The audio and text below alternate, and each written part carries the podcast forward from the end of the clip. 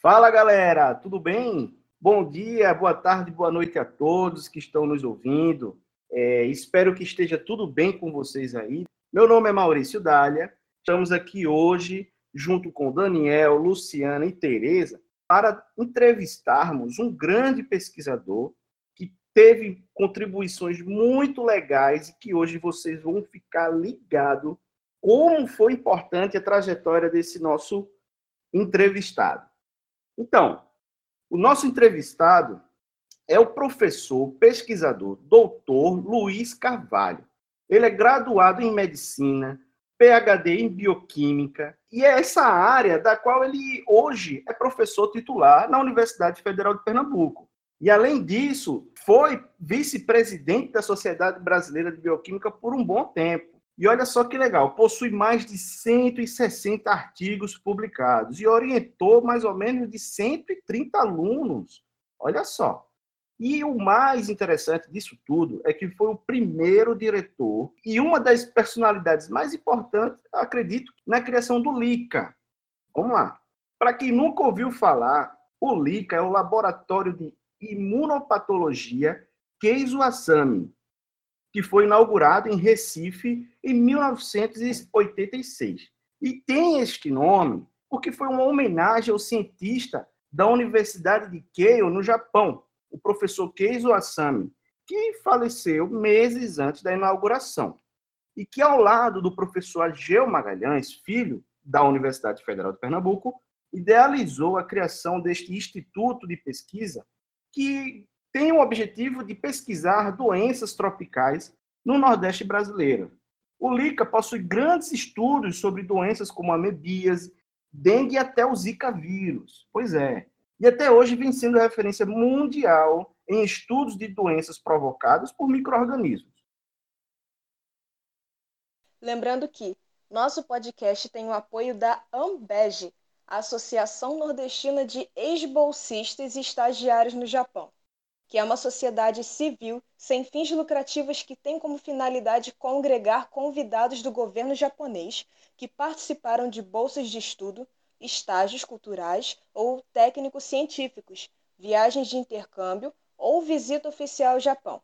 A Umbege promove atividades culturais, técnicas e científicas na forma de palestras, divulgação e orientação sobre cursos e bolsas oferecidas pelo governo japonês. Para mais informações, acesse o site www.ambege.com.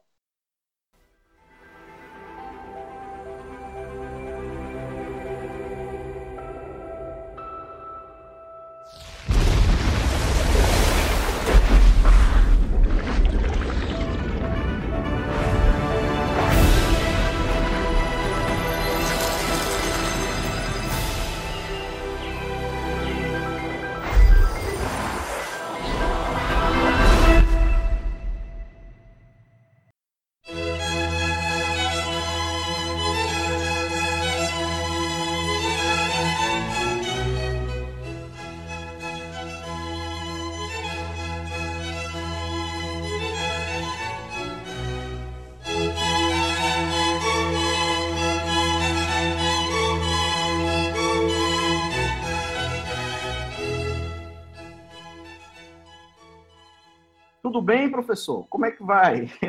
Agradeço a sua presença aqui no nosso podcast. Tudo bem, é um prazer é, dividir é, com os ouvintes, com vocês, Daniel, Tereza, Luciana e você próprio, é, um pouco sobre a trajetória de minha vida, as conquistas, as dificuldades, em suma, para no final é, fazer um arremate, como é que eu vejo hoje a ciência praticada no Brasil e suas eventuais perspectivas. Eu gostaria de terminar essa nossa, esse nosso depoimento é, deixando uma mensagem otimista. Ah, que legal, olha só. Então, professor, gostaria, a gente gostaria de saber melhor como foi o, o seu o, o, início de tudo, né? como foi o caminho do seu ingresso no mundo da ciência. Acredito que nesse trajeto até hoje tem muita coisa legal para trazer para gente. Vamos lá. Em 1966, eu fiz o vestibular para medicina na Universidade Federal de Pernambuco. Quando eu ingressei, eu estava imbuído daquilo que um professor dizia em sala de aula. O que é mole corta, o que é duro serra e o que é sangue pinça, o que, é, o que sangra pinça. Era uma maneira caricata de dizer, eu vou ser cirurgião ou médico, clínico. Era, este era o meu propósito. Acontece que no segundo ano de medicina, eh, nós tínhamos naquela época férias, por incrível que pareça, e eu estava no segundo ano em férias. Não tinha nada para fazer. Mais ou menos isso que está acontecendo conosco desde março, eh, parados, embora não trancados dentro de casa. Né? Eu vi um anúncio de um curso de iniciação científica no departamento de bioquímica. Eu escrevi. E segundo colocado e fui é, fazer esse curso. Esse curso tinha uma metodologia muito interessante. Nós fazíamos um rodízio. A cada semana nós é, tínhamos uma aula com um professor. E, ao final do mês, ou seja, quatro professores, não eram quatro professores, quatro grupos, mostrando o que faziam, inclusive com experiências práticas, nós tínhamos o direito, se tivéssemos, obviamente, sido aprovados ao final, de escolher dentre os professores aquele que nós gostaríamos de fazer iniciação científica. Num desses cursos, eu conheci uma figura maravilhosa, chamada Luiz Gonzaga de Azevedo Acioli. Este, esta grande figura, pai científico, foi quem me corrompeu, entre aspas, a fazer ciência. Eu sempre tive, uma característica da minha índole, é, uma ojeriza a compartimentalizar conhecimentos. Eu sempre achava que você ia sempre que aprender um pouco. achava a medicina meio restrita. Que esse professor Acioli, ele sabia de A a Z. Contar piadas. Ele dava aulas de filosofia, de história. Ele era uma grande figura. Sem falar, um grande, eu estou usando o verbo no passado, porque infelizmente ele faleceu. E jovem, relativamente jovem. E o professor Acioli, além do mais, era um cidadão exemplar. Um cidadão exemplar. Então, eu escolhi o professor Aciolo trabalhar com ele. E eu cheguei para ele, ainda me recordo, no dia em que eu fui a ele, disse, professor, eu tenho uma péssima notícia a lhe contar. O professor Aciolo disse, qual é? Eu escolhi estagiar com o senhor. Ele deu uma gargalhada. E aí começamos, eu comecei a trabalhar no segundo ano com o professor Luiz Acioli. E me empolguei. E me empolguei. E vi que não era nada de estar cortando pessoas, é, com tanta pessoa. Em suma, graças ao professor Cioli, todos os meus clientes estão sãos e salvos, porque eu nunca tive. Eu nunca fiz medicina. É, eu sou bacharel em medicina. O fato é que, naquela época, pessoal, a carreira acadêmica era muito incerta, muito mais incerta do que nos dias de hoje. Eu nunca descuidei da minha formação clínica, porque se as portas estivessem fechadas para ciência, eu iria fazer clínica. Aí sim, eu ia ser uma pessoa perigosa. Eu ia poder fazer mal aos meus pacientes. Mas aí ocorre que o departamento de bioquímica, na época, era chefiado por outra grande figura da ciência pernambucana, o professor Macioniro Lins, que veio a ser reitor posteriormente. O professor Macioniro já tinha uma visão extraordinária sobre a relevância do intercâmbio científico e, mais ainda, internacional. E ele trouxe ao departamento de bioquímica, na década de 60, várias figuras da ciência mundial para, para palestras, etc. Mas um deles foi o professor William MacDonald Lerihan. Ele era um cientista da Universidade de St. Andrews e passou um ano. Eles têm lá uma política do ano sabático. É um ano que o professor tira, é, se afasta, com seus proventos garantidos, e vai para qualquer lugar do mundo fazer qualquer atividade. É isso que o professor William Lerihan decide passar um ano no Brasil. Aqui no Brasil, ele viu as minhas potencialidades. E ele então fez um convite para que eu fosse fazer PhD, Philosophy Doctor, é uma abreviatura dessa expressão em inglês, Philosophy Doctor, ou um doutorado com ele, direto, sem fazer mestrado, porque ele viu que eu tinha competência de entrar diretamente no doutorado. E no quinto ano de medicina, eu já sabia do futuro próximo que eu tinha, que era fazer um PhD. É, hoje não, mas naquela época, PhD era uma conquista, um título muito raro. Eu tenho a impressão, caberia uma pesquisa, que eu fui o segundo PhD na área médica e biológica. O primeiro foi o professor Dalma Oliveira. Eu fui o segundo. Então, isto, com 25 anos de idade, eu formei em dezembro. Em janeiro, eu me casei com uma colega de Cuba. E no mês de fevereiro, eu fui para a Escócia. Ou seja, de três meses, eu deixei de ser estudante para ser profissional. Deixei de ser brasileiro para ser estrangeiro. E deixei de ser solteiro para ser casado. Ah, nossa. e aconteceu. E o lugar mais distante que eu havia antes ido foi a Garanhuns minha lua de mel. É isso que eu fui. Cruzei o Atlântico. É, e foi parar na Voo da Varg e fui parar na Escócia. Então você imagina, saí daqui 39 graus, sentido 30, e cheguei alguns graus abaixo de zero em Santânios. A Universidade de Santânios ela é mais antiga do que o Brasil. O, ela foi fundada muito antes de 1500. Ela foi criada muito antes disso. Naquela época não era MEC quem autorizava a universidade, eu estou fazendo a devida analogia. Era a Igreja Católica. A Igreja Católica autorizou a Universidade de Santana a funcionar, há, portanto, 600 anos atrás. É uma universidade muito é. É, eu muito me orgulho de ser PhD pela Universidade de Santana. É uma proeza. Você faz. Eu tinha 25 anos na época. Então foi uma proeza. E chegando lá, é tudo diferente. É, eu não gastaria mais tempo, porque temos outros assuntos para discutir, mas dizer para vocês o que é um impacto para um jovem de 25 anos, nordestino, se mandar nessas circunstâncias para uma outra realidade. Parecia mais uma viagem no tempo. Parecia mais que eu estivesse indo para outro planeta.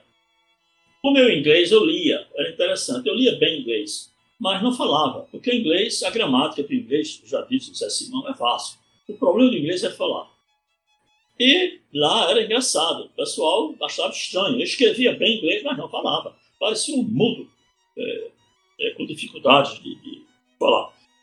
Mas é, eu dizia a eles, eu dizia a eles que não era fácil. E depois, Santânicos, eu acho que eu tinha abordado também. Santânicos é uma universidade. Eu não sei se eu já vi, já disse isso. Santânicos é uma universidade muito conceituada, muito estabelecida. Era a terceira universidade mais antiga do Reino Unido. A mais antiga é Oxford, a segunda é Cambridge, a terceira é St. Andrews. St. Andrews é mais antiga do que o Brasil. O funcionamento de St. Andrews foi autorizado pelo Papa. Naquela época, o Papa era o MEC da época. E eis que eu me deparo com toda essa realidade, esse desafio. Não foi fácil, não foi fácil. Mas é, eu consegui é, superar as dificuldades. Então, esse foi como eu me encaminhei da ciência. Pessoal, é, foi uma oportunidade tão rara que eu não contei aos meus colegas de turno de medicina que a minha vida já estava toda pronta. Ou seja, o, não sei hoje como é que está, provavelmente pior, mas na época o grande problema do estudante de medicina era o sétimo ano. O curso médico tem seis anos. É o que fazer depois de formados.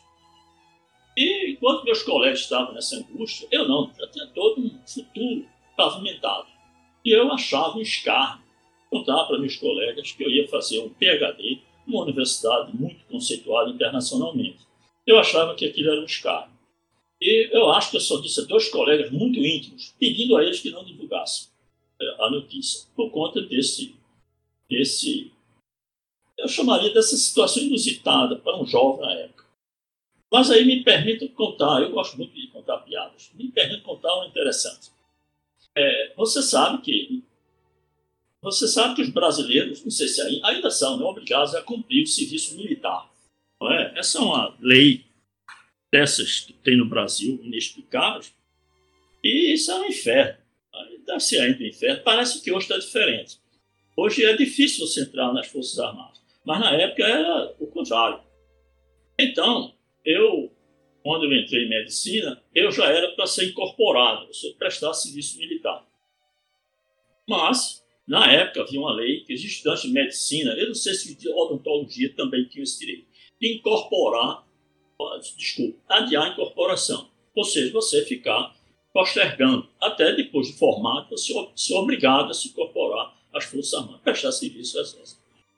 E eu fui adiando isso, adiando, adiando, parado pela lei, até que quando chegou o sexto ano, eu era obrigado a, a entrar no exército, fazer esse período todos os jovens não sei se fazem ainda, mas faziam na minha época. E aí, para ingressar, você é, é submetido a um processo de seleção, exame médico, etc. Nós éramos cerca de 150 estudantes de medicina da Federal, existiam mais de 150 da Universidade de Pernambuco, a UPE. Então, eram 300, eu diria 300 jovens, porque as mulheres não prestavam serviço militar na época. Mas éramos um número torno de 100 ou mais. E nós éramos é, analisados, médico, do ponto de vista médico, entrevistados, etc., por militares. E eis que eu fui recebido por um coronel. E o coronel perguntou o que era que eu ia fazer com especialidade. Eu devia estar acostumado, meus colegas dizer clínica, ginecologia, obstetrícia, etc. E eu disse que ia fazer ciência. Eu notei logo um impacto nele e um risinho de ironia. Ele deve ter pensado comigo, pronto, arranjei um louco. No meio de tanto jovem, vai fazer ciência. Aí ele rindo disse, mas com um risinho. Ele disse, você já tem alguma experiência em ciência? Aí eu disse que desde o segundo ano de medicina que eu fazia iniciação científica com o professor Aciola e o professor Maçoniro Lins. Então, imediatamente, a postura do coronel mudou, porque ele viu que eu não era um, um maluco dentro de uma crise, sei lá, de, perdendo juízo, ou seja, um sonhador. Ele viu que eu estava querendo fazer ciência com bases. E aí ele disse para mim, perguntou, então você já tem algo prometido? Eu disse para ele, se vocês permitirem, porque é necessário prestar o serviço militar, eu estarei fazendo um PhD na Universidade de Santana, na Escócia, a partir de fevereiro. Isso foi mais ou menos em novembro. Né? Então o coronel imediatamente pediu a um, um auxiliar dele um manual e disse que eu tinha hérnia umbilical, eu tinha pechado, eu tinha, em suma, pôs uma série de doenças em mim que não existiam para justificar me conceder uma terceira e automaticamente eu ter isenção de serviço militar e poder fazer não, meu doutorado. O interessante é que quando eu cheguei para minha noiva, então noiva, eu contei para ela isso. E ela ficou assustada, né? Vou me casar com um aleijado, né? Aí se você tem essas doenças todas, ela disse, não, não, foi o coronel que inventou. Bom, aí eu consegui me livrar do serviço militar, eu ganhei a terceira, que era uma etapa fundamental para o teu passaporte, para poder então a Escócia. Esse foi um detalhe curioso da minha vida nessas minhas idas, que era muito raro, muito raro um estudante de medicina querer fazer ciência. Bom, e eu fui então lá para, para a Escócia e foi um mundo completamente diferente, muito diferente. Lembre-se que eu estou me reportando aqui a 1972. Era um Brasil completamente diferente do atual. Eu vou citar alguns impactos que eu tive na minha vida. Primeiro, a posição da mulher. Em 1972, a mulher não tinha o status que ela hoje tem na nossa sociedade ela era uma vítima é, do machismo, é, em suma, de uma estrutura patriarcal. E quando eu cheguei na Escócia, eu fiquei muito surpreso em ver que a mulher lá tinha uma posição social muito mais respeitada. Eu vi uma instituição britânica que existe, é o PAB, que é um barzinho. Mas uma instituição é diferente do nosso PAB. O PAB, no Reino Unido, na Grã-Bretanha, ele é uma instituição social é um ponto de encontro da sociedade. E eu via mulheres entrarem na, nos pubs sozinha, sentar, pedir o uísque ou cerveja dela e não ser importunada, a não ser que ela desse indícios para isso. No Brasil, na época em que eu saí daqui, era inconcebível uma moça entrar num barzinho sozinha, sentar-se, primeiro entrar, depois sentar-se, depois não ser molestada. Isso já foi um impacto. E, as, e além do mais, outras. Eu olhava que uh, os homens lá na Escócia viam as mulheres de maneira bem diferente. Não viam como posse. Não viam, não viam como um ser humano, outro qualquer. É, isso já foi um impacto. E afora muitos outros. É Parkinson. Vocês, não sei se você sabe que é Parkinson, essa doença terrível, degenerativa, em que a pessoa fica tremendo, é, é, mal anda, às vezes perde a capacidade de falar. É uma doença que atinge muito o sistema motor. Eu vi isso no meu curso médico, teoricamente. Os professores falaram porque, na época, em 1970, a população brasileira era majoritariamente jovem. Era raro a pessoa chegar, não tinha expectativa de vida de hoje. Quando eu cheguei em Santana, eu vi logo vários casos de partos nas ruas. Por quê? Porque, primeiro, a expectativa de vida ela era maior, ou seja, as pessoas envelheciam mais. Além do que, Santana era conhecida, Reino Unido, como um paraíso dos aposentados. Muitas pessoas se aposentavam e moravam em Santana. E com um pequeno detalhe, porque a, a cidade, porque a Universidade de Santana, diferentemente do, da nossa universidade, que fica no campus, a Universidade de Santana ela fica no meio de uma cidade. Então ela não tem assim campus. Ela tem um campus, digamos assim, virtual, mas entremeado dentro de uma cidade histórica, uma cidade que tem mais de mil anos. Eu saí de um Brasil, 1972, muito machista, patriarcal, e que a mulher era vista como posse. Ela não tinha uma posição de destaque, quer dizer, não era reconhecida como ela é hoje. Mas naquela época eh, me causou um impacto perceber que a mulher era vista de maneira completamente diferente do que eu podia ver aqui no Brasil. Era respeitada. Aí eu acho que eu não sei se vocês viram o exemplo do padre. O padre é uma instituição britânica, uma espécie de barzinho, mas é diferente dos nossos bares. Era uma instituição cultural do britânico.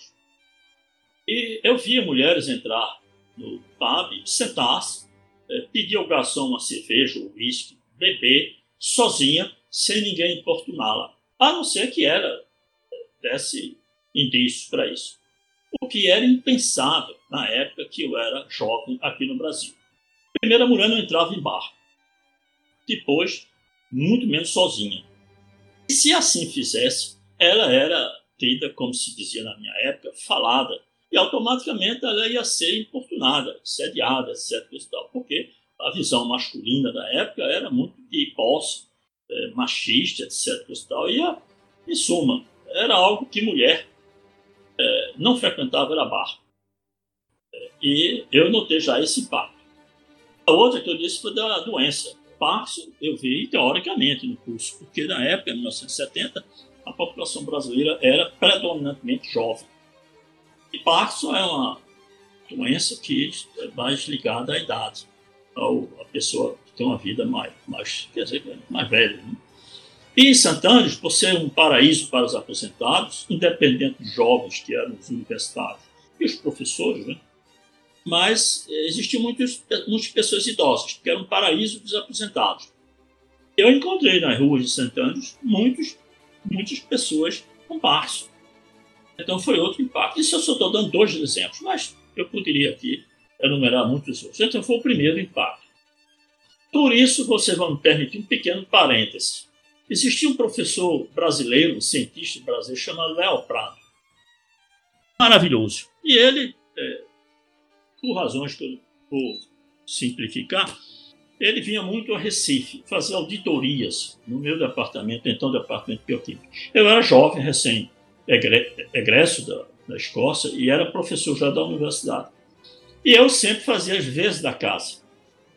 Eu ia buscar o professor Léo Prado no aeroporto, levava para o hotel, levava para jantar, fazer essas, tomar essas atitudes que é muito comum se você é hospitaleiro, um bom anfitrião.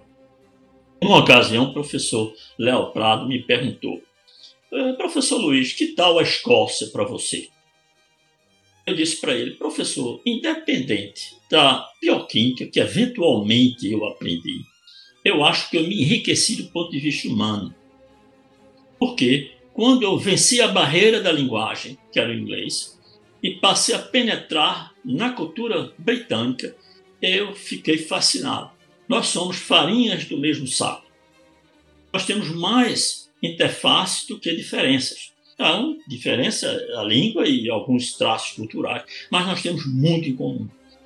E aí o professor Léo Prado me deu uma grande lição de vida. Luiz, será que isso não é mais importante do que a bioquímica? Eu dei uma risada. E ele depois complementou. Perguntaram uma vez ao Oscar Niemeyer, que vocês conhecem, já ouviram falar, uma figura brasileira extraordinária, muito ligada a Brasília, se ele tinha alguma frustração na vida dele. Ele disse: tem. Gastei tempo demais da minha vida fazendo arquitetura. Essa foi a resposta clássica. Então, é, pessoal, eu entendi o que Napoleão Bonaparte quis dizer quando afirmou que o homem que fala duas línguas vale por dois. porque essa é uma grande verdade. É, é, essa foi uma das dos impactos que eu tive. Como eu disse a vocês, eu lia inglês bem, mas não falava inglês, porque falar inglês não é fácil, porque tem a questão da pronúncia. Mas quando eu aos poucos fui vencendo esse obstáculo, que fui entrando mais na realidade deles, foi fascinante, porque é, eu primeiro percebi isso, que nós somos muito parecidos e as, as semelhanças são bem maiores do que as diferenças. Isso foi extraordinário para mim, porque hoje não, hoje o mundo está muito diferente, está mais globalizado, mas eu saí muito aqui imbuído daquilo que o Nelson Rodrigues classificou como complexo vira-lata. Ou seja, eu me achava um cidadão menor perante ao, aos britânicos primeiro-mundistas, né? ou seja, achava que eles eram, em suma, bem além do que eu me posicionava. Por nada, quando eu percebi que eles têm as nossas fraquezas, etc., que eu venci esse complexo de vira-lata, foi uma experiência notável. Foi uma experiência notável. E isso muito, isso muito me enriqueceu. É por isso que quando alguém me pergunta aqui no Brasil sobre o que eu acho dos preconceitos. Por exemplo, que os sulistas é, têm. É, a Luciana é carioca, não é isso, Luciana? Sim, sim, sou carioca. É carioca? Então, não sei se a, a Luciana faz esse perfil, é, provavelmente não, porque os tempos mudaram. Mas é muito comum essa visão é, arrogante que os sulistas da Sudeste têm em relação aos nordestinos e algumas posturas que eles assumem. Está diminuindo, mas foi pior. Eu, uma vez, fui indagado por um sobrinho meu, que era que eu achava disso. Isso eu acho graça. Porque este preconceito que existe, essas, essas posturas de menosprezo, não somente em relação a questões geográficas, mas também de cores, etc. É uma grandíssima bobagem. Porque quando você vai ao Reino Unido, como eu fui na época, é, primeiro, eles são muito ignorantes do que tange a geografia. Eles acham, muitos talvez ainda continuem achando, que a capital do Brasil é Buenos Aires. Ou seja, só sabe o umbigo deles e ignoram o que se passa pelo mundo afora. Então, se você sai do Brasil, Nossa. do Nordeste, é, de Vitória Santo Antão, que foi a terra onde eu nasci, é, ou então você nasceu em São Paulo, uma cidade cosmopolita, das maiores cidades do mundo, Rio de Janeiro, quando vai para lá, para o Reino Unido, ou seja, para esse país, é Brasília, é mesmo, não faz distinção. Essa, é lógico que isso é uma visão caricata. Nem todas as pessoas nos veem com menosprezo, etc. Mas algumas pessoas têm esse olhar. Isso é da natureza humana. Da natureza humana, infelizmente. Mas o fato é que eu fui aos poucos dominando o inglês, é, vencendo essas dificuldades. Eu acho que a melhor maneira de você falar uma língua é viver no país onde ela fala que você tem audiovisual o tempo todo. Eu fui melhorando. Até que, ao final, meu inglês estava razoável. Ao ponto de Luiz Carvalho imitar perfeitamente o primeiro-ministro falando, que era o Edward Heath. Os britânicos iam delírio de risada. Só faltava cair no chão. Você imagina o que é um americano Mas... imitando Lula. Caramba! Arrastada. Não é para dar uma gargalhada? Pois eu imitava o primeiro-ministro deles perfeitamente. É, a rainha não cheguei a tanto, mas eu me lembro que a rainha.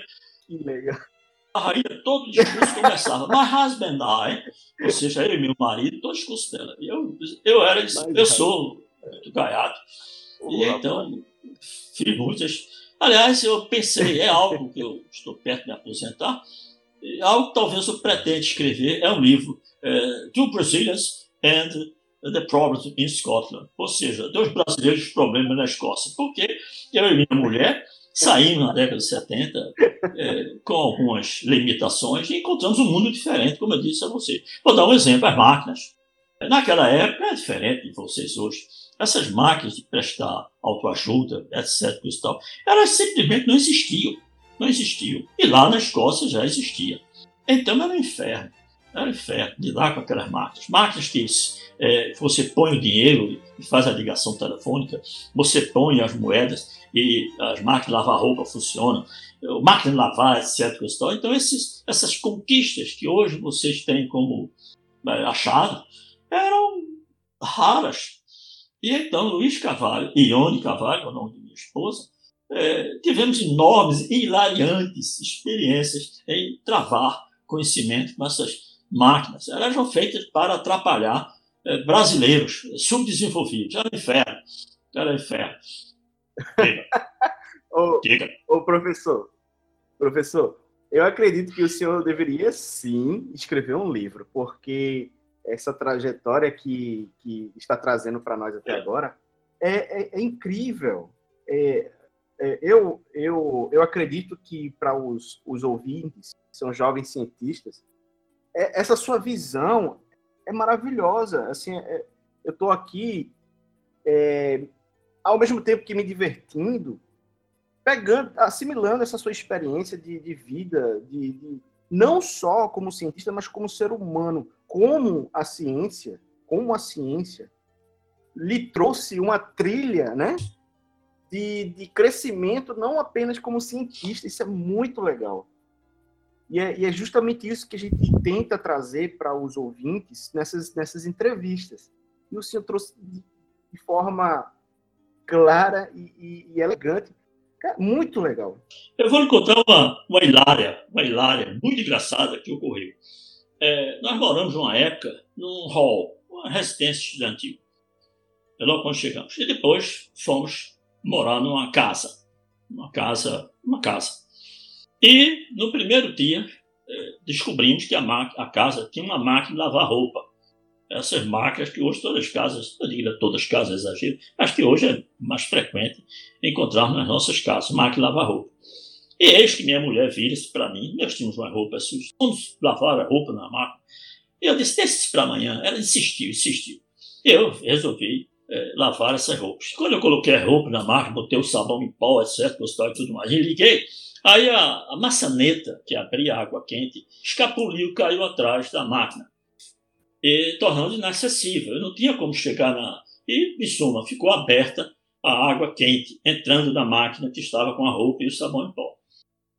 Mas eu tinha lido muito quando estudante de medicina cibernética e eu tinha aprendido o sistema de autorregulação, o sistema fantástico de, é, de controle, é como hoje existe nos toaletes. Hoje você dá descarga, que a água se sai pelo, pelo toalete, o recarga, você sabe que a água vai subir, mas tem uma boia.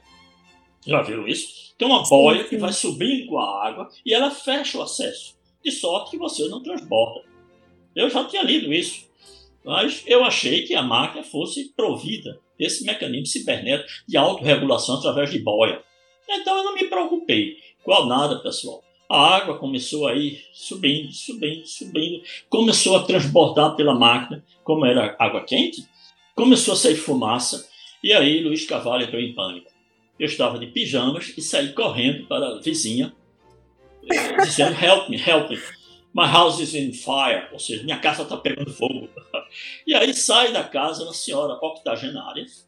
Eu me lembro bem do detalhe que ela tinha um olho de vidro e ela, bem britanicamente, bem a inglesa, diz: May I help you? Quer dizer, eu posso lhe ajudar? Eu disse que estava lá, a danação na minha casa. E ela vai atrás de mim, bem devagar. E eu corre, corre, pânico.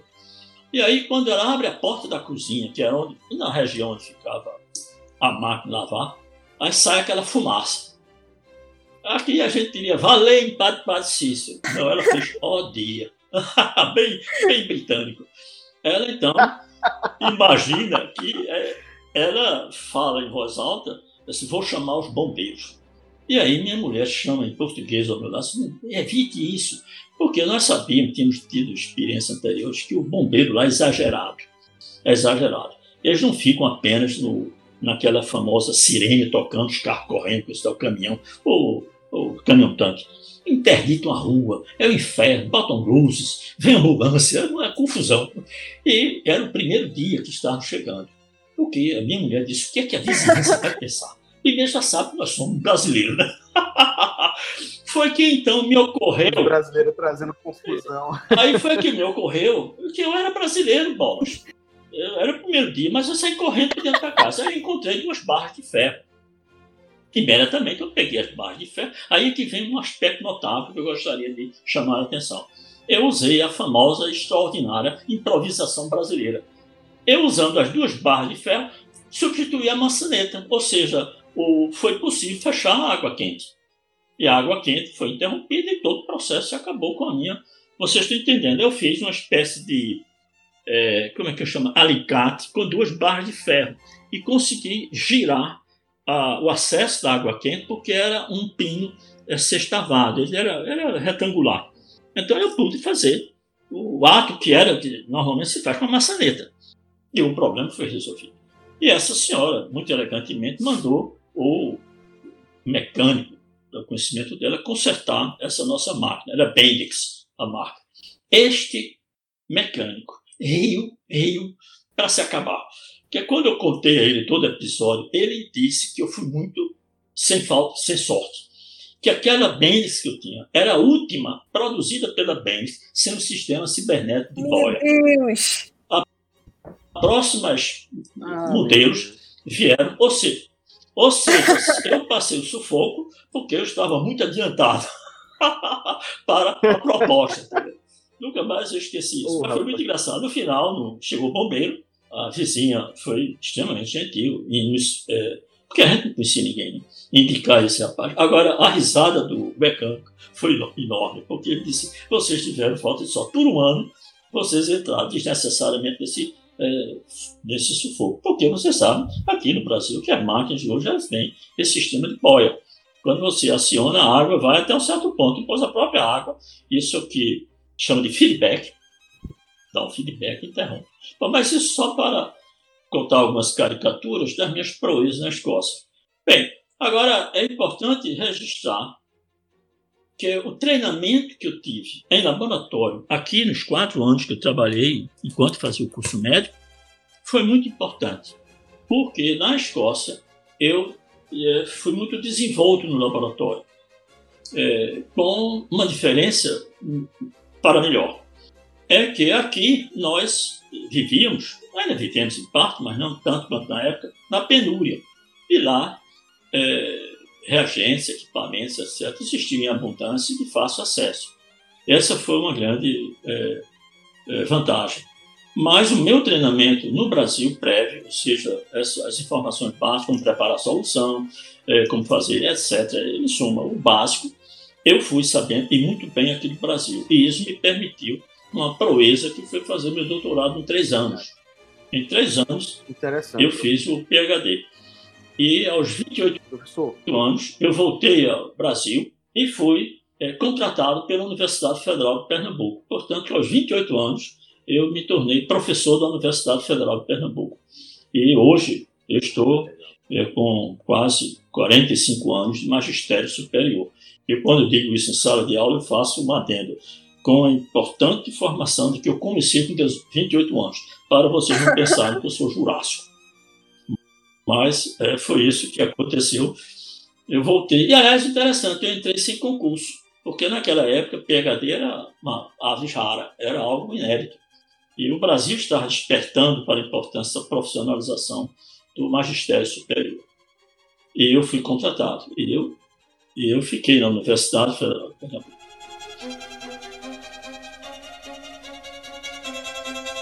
Bem, o fato, pessoal, é que eu volto aqui para a minha Universidade Federal de Pernambuco, bem jovem, com 28 anos. No primeiro dia que eu fui trabalhar, nos primeiros dias, na primeira semana, estava havendo um trote. Vocês sabem que é trote, né? Eu estou perguntando porque eu preciso é, ter cuidado, porque algumas ideias minhas. É, você sabe que eu tenho umas piadas que eu preciso atualizá-las, né? porque os jovens hoje não sabem que danado eu quero, que eu quero me Mas quando eu cheguei, estava havendo um trote. E então o veterano chegou com uma latinha de uma pasta de crachá sapato para esfregar na minha cara. E virou-se e disse: Aí, fera, qual foi o curso que você passou? Ou seja, se eu fosse um fera, ele ia meter é, pasta de crachá sapato na minha cara, né, como um trote. Né? Aí eu tive que dizer a ele: me respeite, que eu sou seu professor. E aí ele recuou, pediu desculpas, porque eu era muito jovem. E eu tenho uma característica, provavelmente genética, de aparentar menos idade que eu tenho. Né? Eu sempre fui, como eu fui vítima, entenda o que eu quero dizer com vítima, como eu fui resultado da iniciação científica, é uma, uma iniciativa, digamos assim, uma instituição que eu tenho muito carinho. Eu sempre zelei. Hoje eu tenho muitos colegas que foram meus alunos desde a iniciação científica, porque eu sempre apostei na iniciação científica. Eu acho que nós podemos investir nesses jovens, estimulando a eles a fazerem ciência, e eu tenho tido excelentes experiências. Eu, mais ou menos como a Rádio Jornal do Comércio, em termos de formar recursos humanos, eu posso dizer Luiz Carvalho falando para o mundo e adjacências, como diz a Rádio Jornal do Comércio Pernambuco falando para o mundo. Aí um colega meu de infância dizia, e adjacências. Porque você sabe que a Rádio Jornal do Comércio tem slogan. Mas hoje eu tenho colegas por tudo quanto é lugar no mundo, espalhado. E como eu sempre fui um adepto da iniciação científica, eu sempre me cerquei de jovens, de jovens alunos. Menos hoje por contingências do tempo. Essas maldades que o tempo, às vezes, eh, nos leva a, a, a, se inserir. Então, mas quando eu cheguei logo, eu era cercado de alunos. E era jovem. E uma vez um colega disse: o problema, Luiz, de distinguir quem é o professor dos alunos é descobrir quem é. é eu era um jovem cercado de jovens. Ao ponto que os militares infiltraram um aluno na minha turma para saber se eu estava ensinando bioquímica ou se estava sendo subversivo, é, convertendo meus alunos ao Partido Comunista. Isso é uma história comprida que eu não vou entrar em contato, é, não vou entrar em detalhe, mas é, chegaram militares, eu diria assim, ah, bom, o SNI é, infiltrou um aluno é, entre os meus alunos, é, na tentativa de descobrir o que efetivamente eu estava fazendo. Se era ciência ou atividade subversiva. Tempos difíceis, tempos difíceis. Que é por isso que eu estranho ainda hoje ter alguns incautos é, querer a volta do regime militar. Eu acho que a pior das democracias ainda é melhor do que as melhores das ditaduras. Eu acho que o regime militar foi uma página triste passou pelo Brasil. E eu não vejo por que alguém de bom senso é, possa manifestar é, o desejo do retorno. Querer isso de volta. Querer isso de volta. Porque é, foi um período difícil, muito difícil. Eu testemunhei atitudes terríveis daquele período. Eu tive um colega de turma brilhante, Marcos Puro, que foi é, miseravelmente punido é, pelo 477, foi expulso do curso. Basta dizer que ele voltou ao curso médico quando eu estava voltando meu doutorado da Escócia, porque ele foi beneficiado pela anistia. E o que Marcos Puri tinha de comunista? Nada. Ele não tinha nada de comunista, tinha nada. Ele, ele era um brilhante jovem, é, desses é, corajosos, e que implantou modificações extraordinárias na universidade. Eu diria nem no curso médio, na universidade. Passar por média é uma conquista do Marcos Polo. Marcos Polo não tem nada de comunista, nada de subversivo, nada. A subversão dele era querer melhorar o Brasil.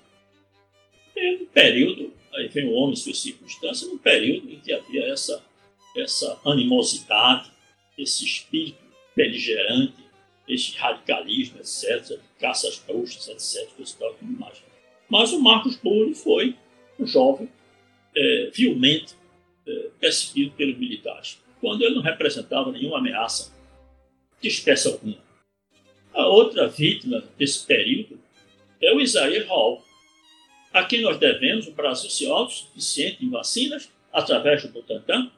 Esta proeza do Butantan, eventualmente vir a produzir vacinas contra a Covid, como chinês, deve-se ao Isaías Hall, Isaías Hall foi perseguido pelo militar, voltou com anistia. Com certeza. Com uma característica que eu tenho muito e profundo respeito a essas pessoas: voltar sem mágoa. Muito pelo contrário, eu estimulei Isaías a elogiar os militares em alguns aspectos. Mas o Isaías investiu maciçamente no Butantan e tornou o Instituto Butantan uma instituição capaz de abastecer o Brasil dessas vacinas corriqueiras, óleo, coqueluche, tétano e por aí lá vai, inclusive exportando. O Brasil exporta essas vacinas para a África, por exemplo. E hoje está toda nossa população, via SUS, sendo vacinadas gratuitamente, graças a Isaías Hall.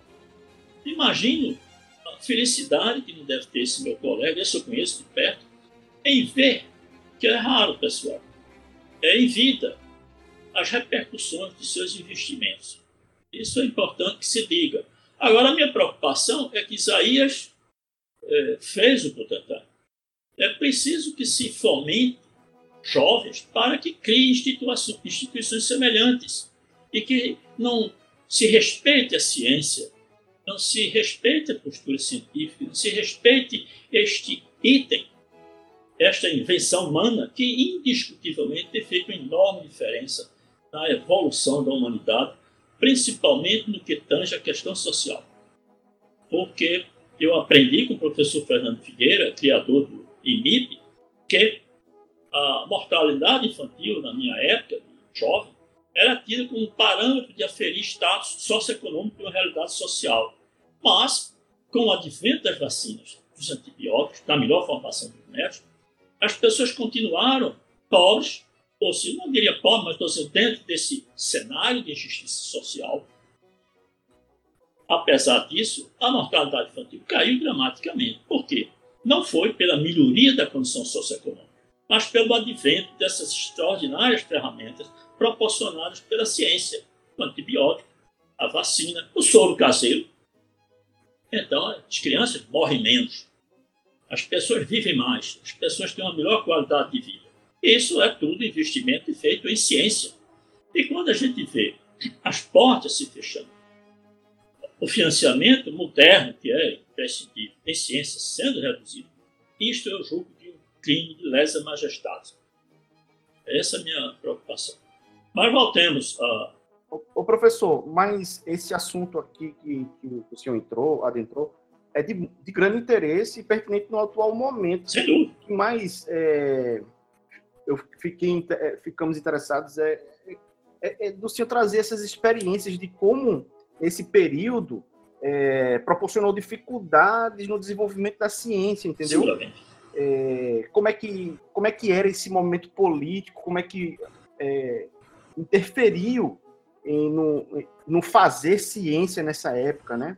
É, houve, pessoal, começou nessa década de 70. Aliás, eu posso ingressar nessa questão histórica, é meio, meio ousada da minha parte.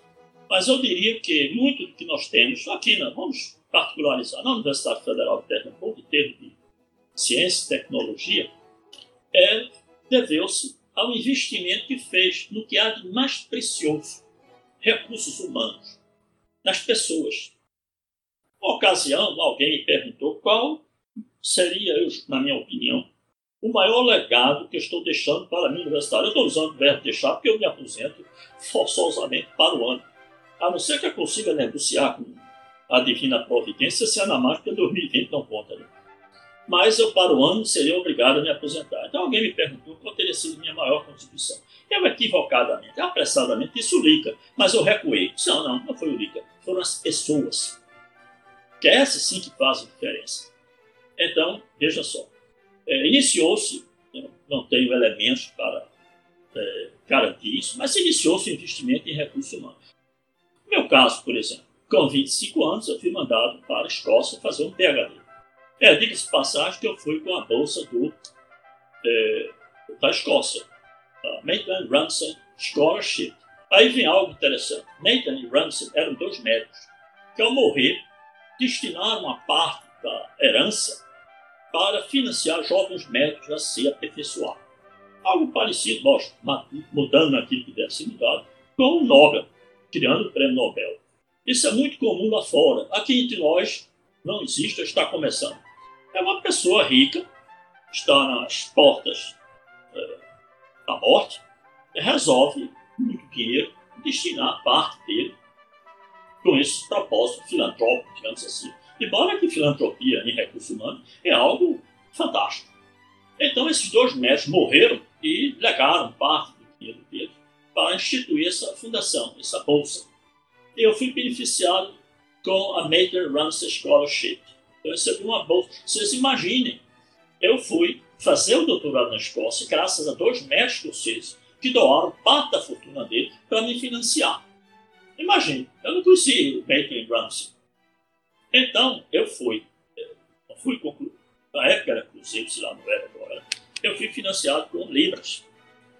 E, bom, tem outro financiamento, se houver oportunidade eu falo a vocês, mas foram eles que me financiaram.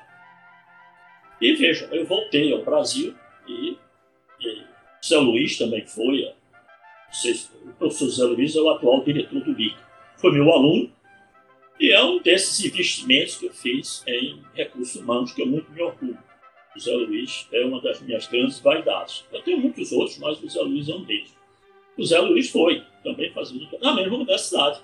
O Zé Luiz fez o doutorado dele na Universidade de Santana com o mesmo orientador, o professor William McDonald Ledger.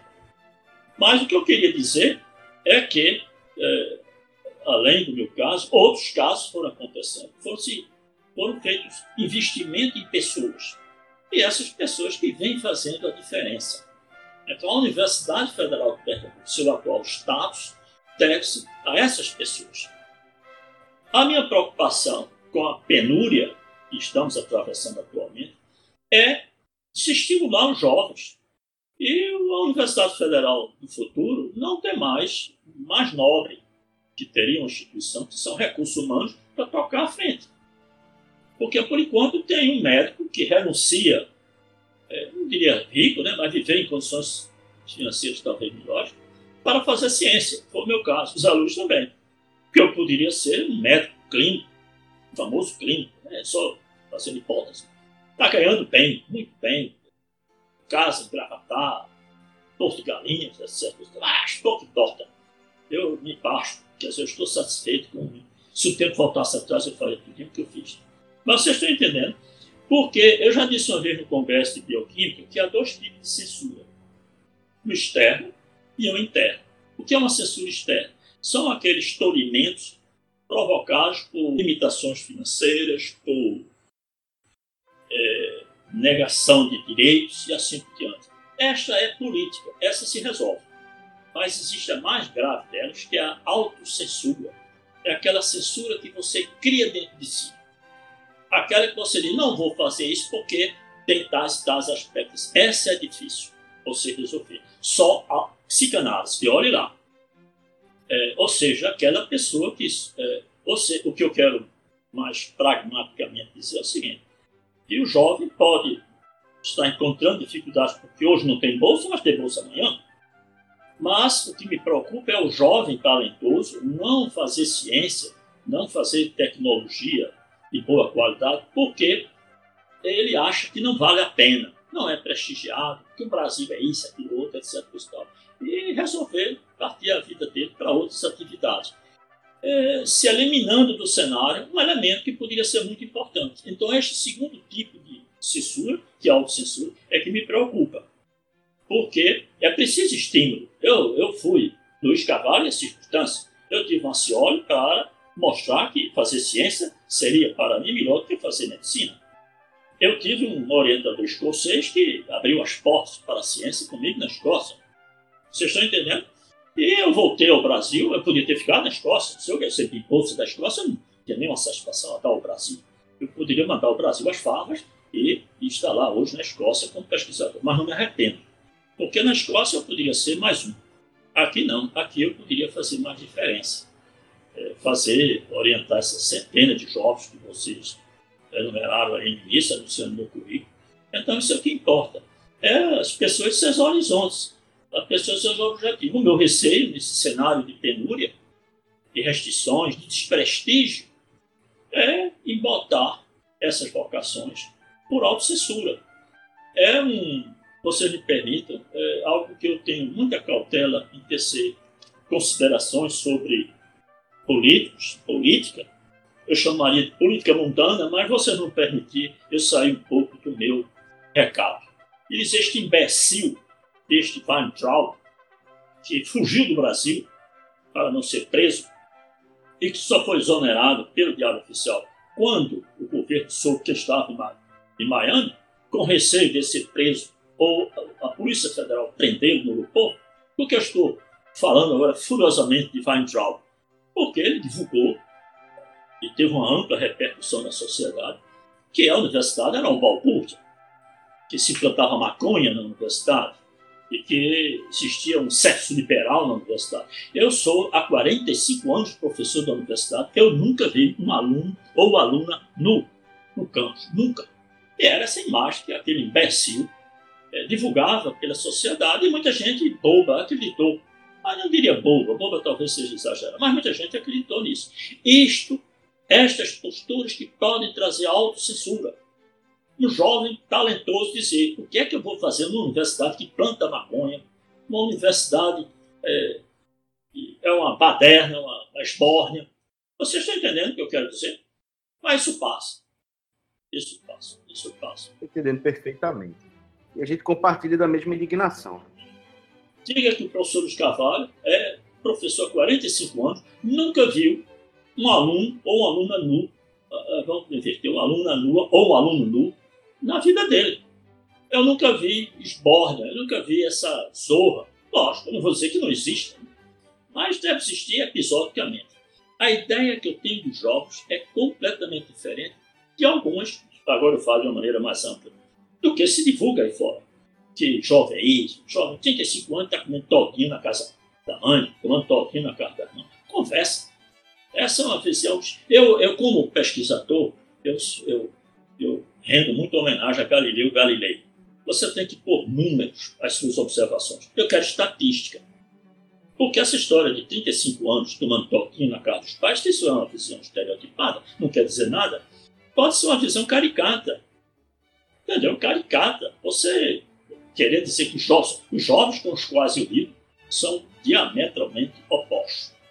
Eu tenho jovens interessados, comprometidos, encaixados, sérios, inteligentes, esta é a juventude que me cerca.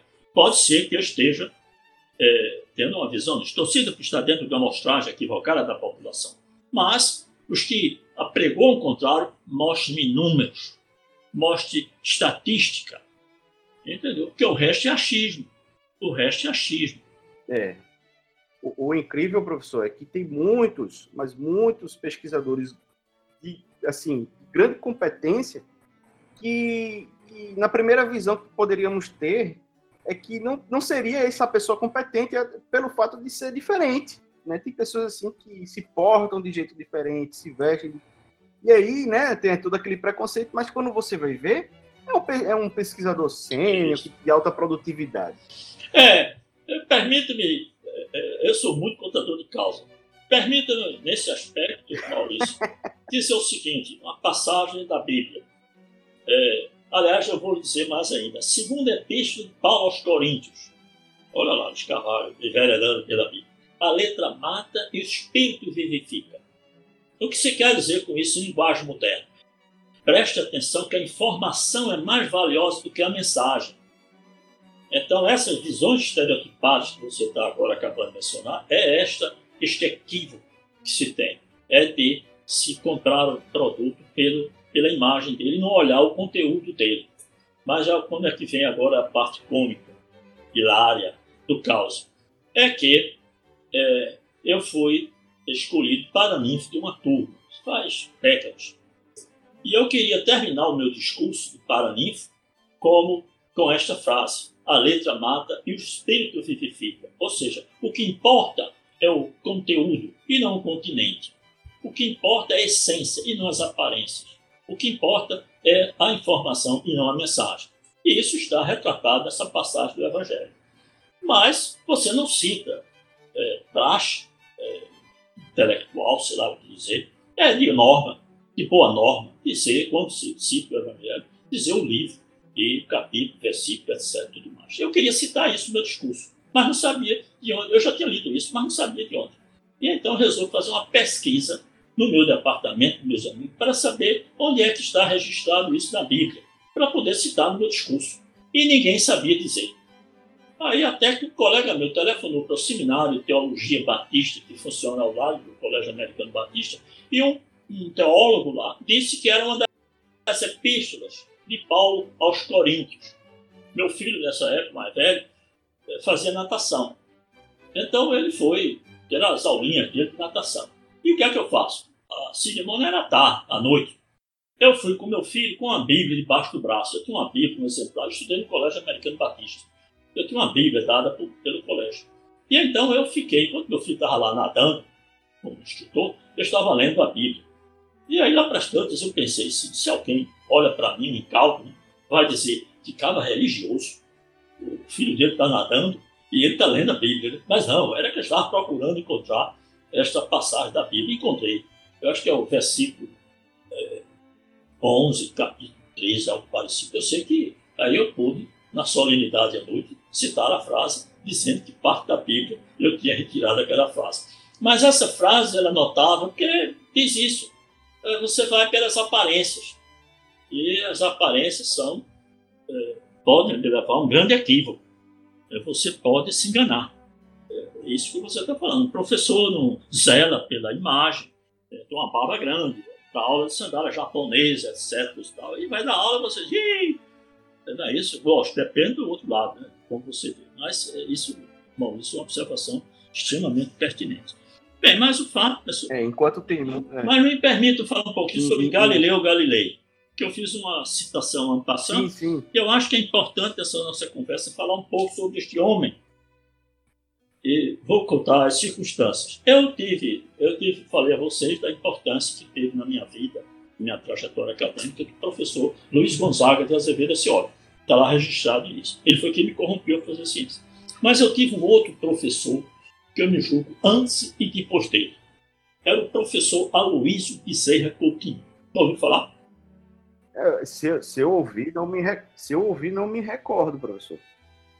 Aloysio, professor Aloysio, esse nome não é estranho. É, não, provavelmente vocês. Então, permitam-me. É, eu, per, permitam-me falar. O professor Aloysio Bezerra Coutinho era um gênio era um dos professores mais notáveis da Universidade Federal de Pernambuco e que ensinava no curso médico, no terceiro ano de medicina. Ele ensinava patologia geral. E ele era importante para o curso médico porque ele, ele estava na fronteira entre a área básica e a área clínica. E era uma pessoa de uma inteligência rara, é, muito inteligente, muito culto. Era uma figura impressionante. E era um terror. Ele reprovava ele teve um. Registra-se na história do curso médico que ele reprovou um aluno por 10 anos seguidos. E o aluno desistiu de fazer medicina, porque ele identificou que o aluno era, era ou seja, tinha um grau de conhecimento, um grau de inteligência incompatível com o exercício do curso médico. Então ele reprovava o aluno durante 10 anos. Não era perseguição, não, porque o cabra era ruim. Muito bem. A professor Mação, ou, desculpa, o professor Aloysio Bezerra Coutinho era fera os alunos, é, ouvidos veteranos, isso é muito comum, né? e os alunos ficavam apavorados. Mas o professor Acioli me introduziu ao professor Bezerra Coutinho. Ele me preparou para enfrentar o professor Bezerra Coutinho. Figura extraordinária. Dizia-se do professor Aloysio Bezerra Coutinho, que ensinava patologia no terceiro ano do curso médico, que quando ele falava, ninguém ouvia. Quando ouvia, ninguém entendia. E quando entendia, não era patologia geral. Por quê? Faziam essa brincadeira. Estudante é uma figura, de estudante, enquanto a gente está dando aula, os estudantes estão de olho na gente. Por que os alunos diziam isso? Porque ele falava baixo. Aí a história não ouvia. Quando você ouvia, não entendia. Por quê? Ele falava um inglês, oh, perdão, desculpe. Ele falava um português elaborado. Um português é, que jovens é, se chocam. Porque todos jovens, toda juventude tem seus dialetos. E na minha época tinha geração tinha seus dialetos. O professor Bezerra Coutinho usava um, um, um português corretíssimo, um português é, perfeito. Eu não diria rebuscado. É, vamos dizer, português rebuscado. E então, os jovens, como meus colegas, eles tinham é, reação a esse tipo de português. Mas quando você conseguia entender a mensagem dele, entendia o linguajar dele, o dialeto dele, um mundo extraordinário se descortinava. Porque ele não ensinava patologia geral, ele ensinava a pensar. Ele usava patologia geral como pretexto. Ele usava essa metodologia de Sócrates, que era maiêutica. Desculpe. Ou seja, ele entendia que cada um ser humano ele tem os conhecimentos, que é o mestre compete conduzi-los à verdade. Era fantástico. Então eu não perdi uma aula do professor Luiz Bezerra Coutinho. Eu tenho um manuscrito que eu pretendo publicar, talvez até antes de me aposentar, sobre, não sobre biografia dele, mas como ele ensinava. Então, o professor Bezerra Coutinho, em aula, perguntou para a gente: Meus jovens, vocês sabem o que é experimento imaginado? A gente nunca tinha ouvido falar, né? Éramos é, 200 alunos na época. Silêncio total. E então, coincidentemente, é algo que não tem mais aqui no Brasil, quer dizer, em Recife, desculpe, não em Recife, é trovão e relâmpago. Mas, coincidentemente, houve um trovão, aqueles de derrubar tudo. E, aliás, desculpe, pela ordem física, houve um raio intenso e depois um trovão é, retumbante. E, e, logo durante o silêncio da gente. E o professor Bezerra Coutinho era muito irônico. Eles estão vendo, senhores, até os deuses do Olimpo, camo pela vossa ignorância. E foi uma gargalhada geral. Né? E aí o professor Bezerra vai além e diz: é, vocês já ouviram falar em Galileu Galilei? A gente já tinha ouvido falar. Mas é aquela história, se dissesse já, ele ia dizer o que é experimento imaginado. Ficou novamente silêncio. O professor Aloysio Bezerra Coutinho ficou bravo. Ele foi para o era na época do quadro verde, que eu já fui da época do quadro negro, virou verde, depois virou branco e agora é data show. Aliás, até aula remota. Mas o professor Bezerra Coutinho foi para um quadro verde que existia na sala, escreveu com raiva Galileu Galilei. Mas era, era brincadeira dele. Depois ele vira-se para a gente e diz: Eis, meus jovens, um dos poucos homens nascido de uma mulher, que faz com que nos orgulhemos de ser homens. Não admito que se fale o nome dele sem antes se fazer um sinal de reverência. Aí ele fez uma, aquele gesto de japonês, uma genuflexão. Foi uma gargalhada na sala de aula. Aí ele foi explicar o que era experimento imaginado. Presta atenção, eu vou ver se eu sou claro que vem a ser isso. O que é experimento imaginado? Primeiro, é um experimento, é uma verdade que se chega sem precisar fazer o experimento. Aristóteles havia dito que os corpos caem com velocidades proporcionais às suas massas. E o bom senso, cuidado com o bom senso, mostra isso. Se você joga um quilo de chumbo e um quilo de pena, o quilo de chumbo chega primeiro. Mas o Galileu, dois mil anos após, imaginou o seguinte: ó, isso não é verdade, porque se esses corpos se juntam de alguma maneira, cria-se uma incoerência filosófica intrínseca. Aliás, desculpe, filosófica lógica. Os corpos unidos, o menor e o maior, eles vão ter, de acordo com Aristóteles, três velocidades. Uma que vai ser o maior puxando o menor, o menor segurando o maior, e a resultante da junção dos dois. Conclusão: que o Galileu chegou. Os corpos caem com velocidades independentes de suas massas. Isso ele disse, pessoal, séculos atrás. Isso só foi demonstrado com o vácuo. E agora, os astronautas, quando a gravidade está menor, eles provaram isso. Tem um experimento, depois, eu, se quiserem, eu posso dar os detalhes, de um astronauta que jogou uma, parece que foi um lápis e uma pena, ou uma folha de papel. E os dois caíram igualmente lá no, na espaçonave dele e ele ao final teve esse arremate, que Galileu tinha razão. Tem, se vocês procurarem no YouTube, um experimento lindo feito numa instituição aí, que eu não sei se é alemã ou americana, em que se faz um grande vácuo na sala e se joga uma, uma barra, uma bola de ferro com outro dispositivo leve. E os dois caem igualmente. O que ocorre, que faz com que é, haja essa diferença na queda, é a resistência do ar. Simplesmente isso. Então você veja, mas o Galileu, resumindo, o Galileu, Galilei, ele introduziu a matemática, os modelos matemáticos para interpretar os fenômenos da natureza. Ele disse que a linguagem do universo está escrita sob a forma de eh, equações, a forma de geométricas, de triângulo, retângulo, etc. É, é uma linguagem própria da natureza. E que no momento que você é, entende essa linguagem, você entenderá os fenômenos do universo. Então ele trouxe a relevância do número. Eu digo aos meus alunos, afora, quer dizer, fora da matemática não há salvação. Sem números, aí vem novamente os evangelhos. Dispuseste tudo sob a forma de peso, número e medidas. Isso é uma passagem e você deve estar imaginando que eu sou religioso, né? Forget about it, entendeu? Mas a Bíblia é uma das grandes contribuições intelectuais da humanidade. Dessa da humanidade. Primeiro, porque tem uns grandes ensinamentos. Tem muita besteira, tem muita bobagem. Mas, aliás, haja bobagem, mas tem umas passagens interessantes. Então, essa de que tudo que existe no mundo está na forma de peso, número e medida é uma grande realidade. O resto é achismo.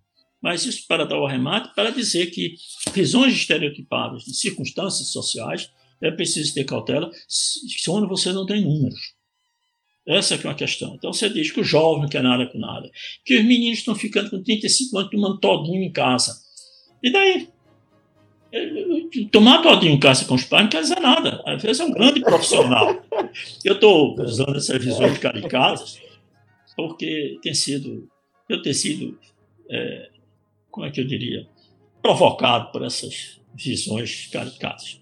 Bem, mas eu tenho a impressão que, segundo o roteiro da Tereza, que eu abordei como foi que eu comecei na ciência. Eu acho que já basta de falar. Agora vamos falar sobre outra etapa da minha vida, que foi o que o meu irmão, eu tenho meu irmão mais velho, Alcindo José de Carvalho, que eu chamo de meu Google ambulante. Eu dizia enciclopédia, né? Enciclopédia não existe. Ele sabe tudo, um pouquinho mais. Mas o, o, o Alcindo, meu irmão mais velho, é uma figura, ele fala um português elaborado como Bezerra Coutinho. Não por esnobismo, mas porque não conhece outro. Ele é uma figura. Então vamos, é, meu irmão usa uma expressão chamada acidente de percurso. o que é acidente de percurso? É um evento que acontece na sua vida que lhe distrai, você sai do rumo. Então houve na minha vida um acidente de percurso. É que eu era menino, menino, não tinha nem 30 anos, quando o professor Marcionilo Lins, que foi reitor, catedrático, etc., aposentou-se. E eu notei uns colegas meus indo às turras, brigando entre si. E eu, ainda muito inocente, eu fui reservadamente a cada um deles, alertando que não era momento de conflito, que íamos atravessar um período difícil, que é esse quando o líder se afasta, é, quem vai ser o sucessor, ou, em suma, em que, que tipo de ambiente você vai viver após a saída do grande chefe, e isso causou uma enorme repercussão a esses dois professores veteranos. E por conta desta iniciativa, aí veio o acidente de percurso. Me lançaram candidato a chefe de departamento. Eu fui eleito, ainda bem que não foi por unanimidade, porque dizia Nelson Rodrigues que unanimidade é burra. Né? Alguns votaram contra. Né?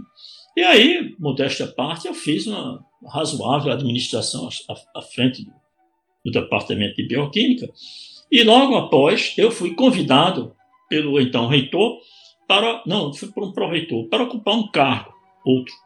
E eu, elegantemente, me recusei para não ser é, acusado de ser carreirista. Eu disse: eu acabei de ser eleito chefe de departamento, eu tenho para outro cargo adiante, pode denotar isso, que não é o meu caso. Esse foi, então, o, o, eu me recusei a progredir. Mas este pró-reitor se tornou reitor, que foi o professor George Brown. E ele me convidou para ser pró-reitor dele. E disse: desta vez você não me foge. Eu não aceitarei o não como resposta. Eu me tornei, com 30 e poucos anos, tá. pró-reitor para assuntos de intercâmbio científico e assuntos culturais da Universidade Federal de Pernambuco, que é uma pró-reitoria que não mais existe. Mas eu passei a ser na Universidade Federal de Pernambuco uma espécie de ministro das Relações Exteriores e foi um período muito importante para mim, porque eu antes tinha uma visão limitada do meu departamento. Eu conhecia meus colegas de departamento e os vizinhos. Mas como pró-reitor, eu vi, eu tive a visão de pássaro. Eu conheci, eu era obrigado, obviamente, a conhecer os outros departamentos. E eu vi a potencialidade extraordinária que havia na universidade. Eu conheci o Mariano Suassuna, eu conheci um César Leal, eu conheci um Edson Bandeira de Mello, só para citar alguns. E figuras notáveis. Figuras notáveis. Conheci um Carlos Dantas, conheci um Barreira da energia nuclear. Eu não vou listar aqui, porque primeiro a gente vai passar muito tempo, depois existe pecado grave e omissões imperdoáveis. E foi um período muito importante. Eu fui pró-reitor durante quatro anos. Eu é, atuei. Depois, já no final do reitorado, professor Jorge Brown, eu fui pró-reitor de pesquisa mas é, o reitor eleito na época, sucedendo o professor Jorge Brown, foi o professor Edinaldo. E que seguramente eu continuaria pró-reitor se nada dissesse, porque ele gostava muito de mim.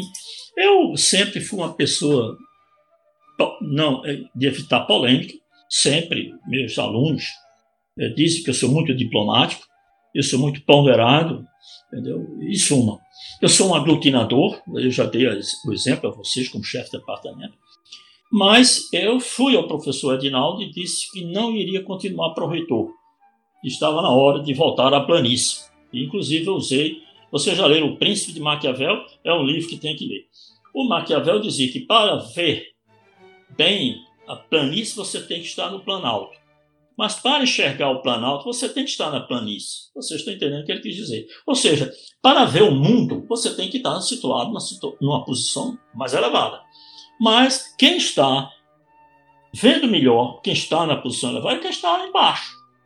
Então eu disse, está na hora de voltar à planície. E o professor Edinaldo aceitou meus, meus argumentos e eu voltei à planície. Ou seja, voltei a ser professor do departamento de bioquímica e é, ou seja, voltei a atuar, é, porque afinal de contas, pró-reitor era um apelido, era uma, uma, condição provisória. A permanente era professor.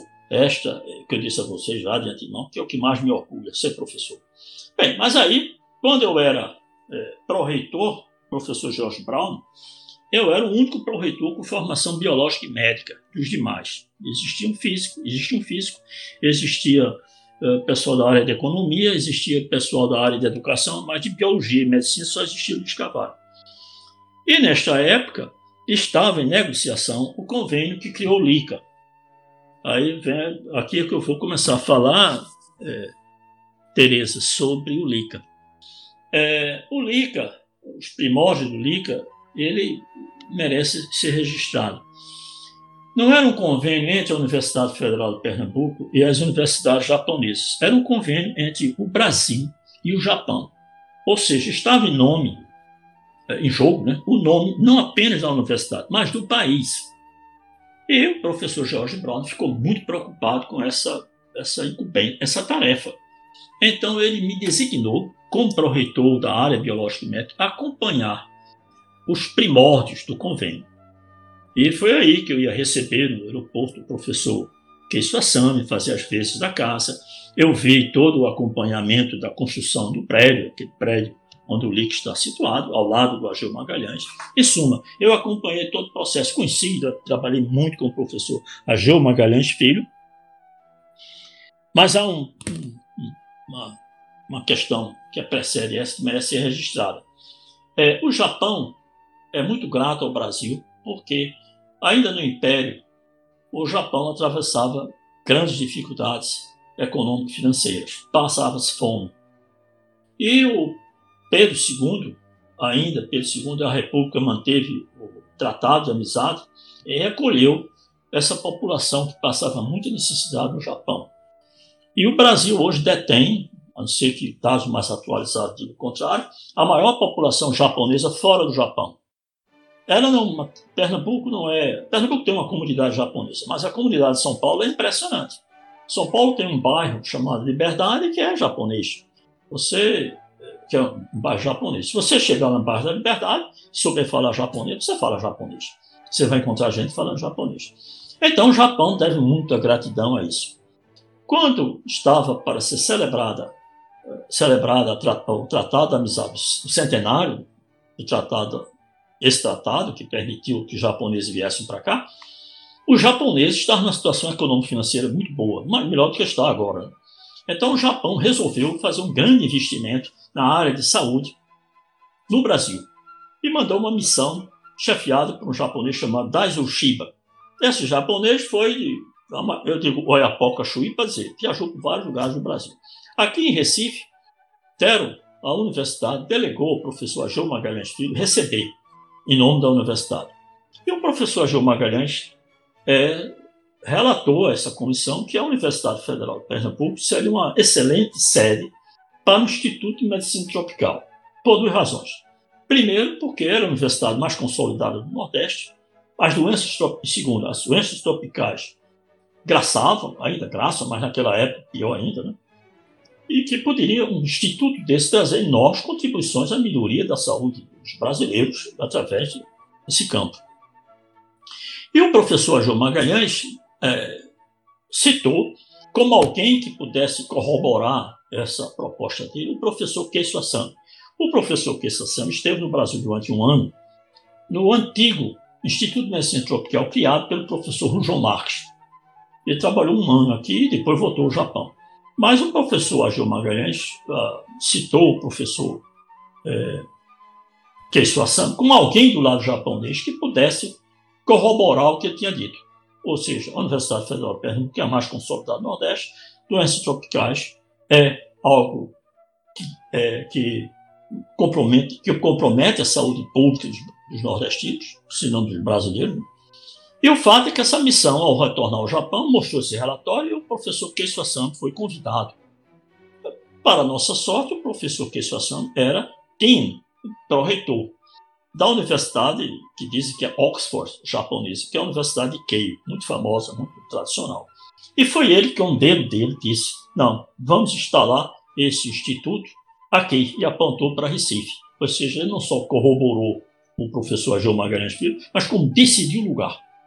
Que era uma pergunta que os sulistas o pessoal do Sudeste sempre me questionaram: por que Recife? Que é isso assando. Se você for ver o ato firmado entre o governo do Brasil e do Japão pelo Figueiredo, numa das visitas que ele fez a Tóquio, vocês vão ver algo. Mas se vocês forem ver o que eles investiram no Japão, totalmente diferente. Porque o que foi investido no Brasil foi Keiso-san, não foi o papel que estava escrito. Os japoneses equiparam esse laboratório, o LICA, com o que há de mais sofisticado em ciência e tecnologia na área de biologia e medicina, em ciências biométricas, chamemos assim, que havia no mundo. Microscópio eletrônico e por aí lá vai. A fundo perdido, tudo doação.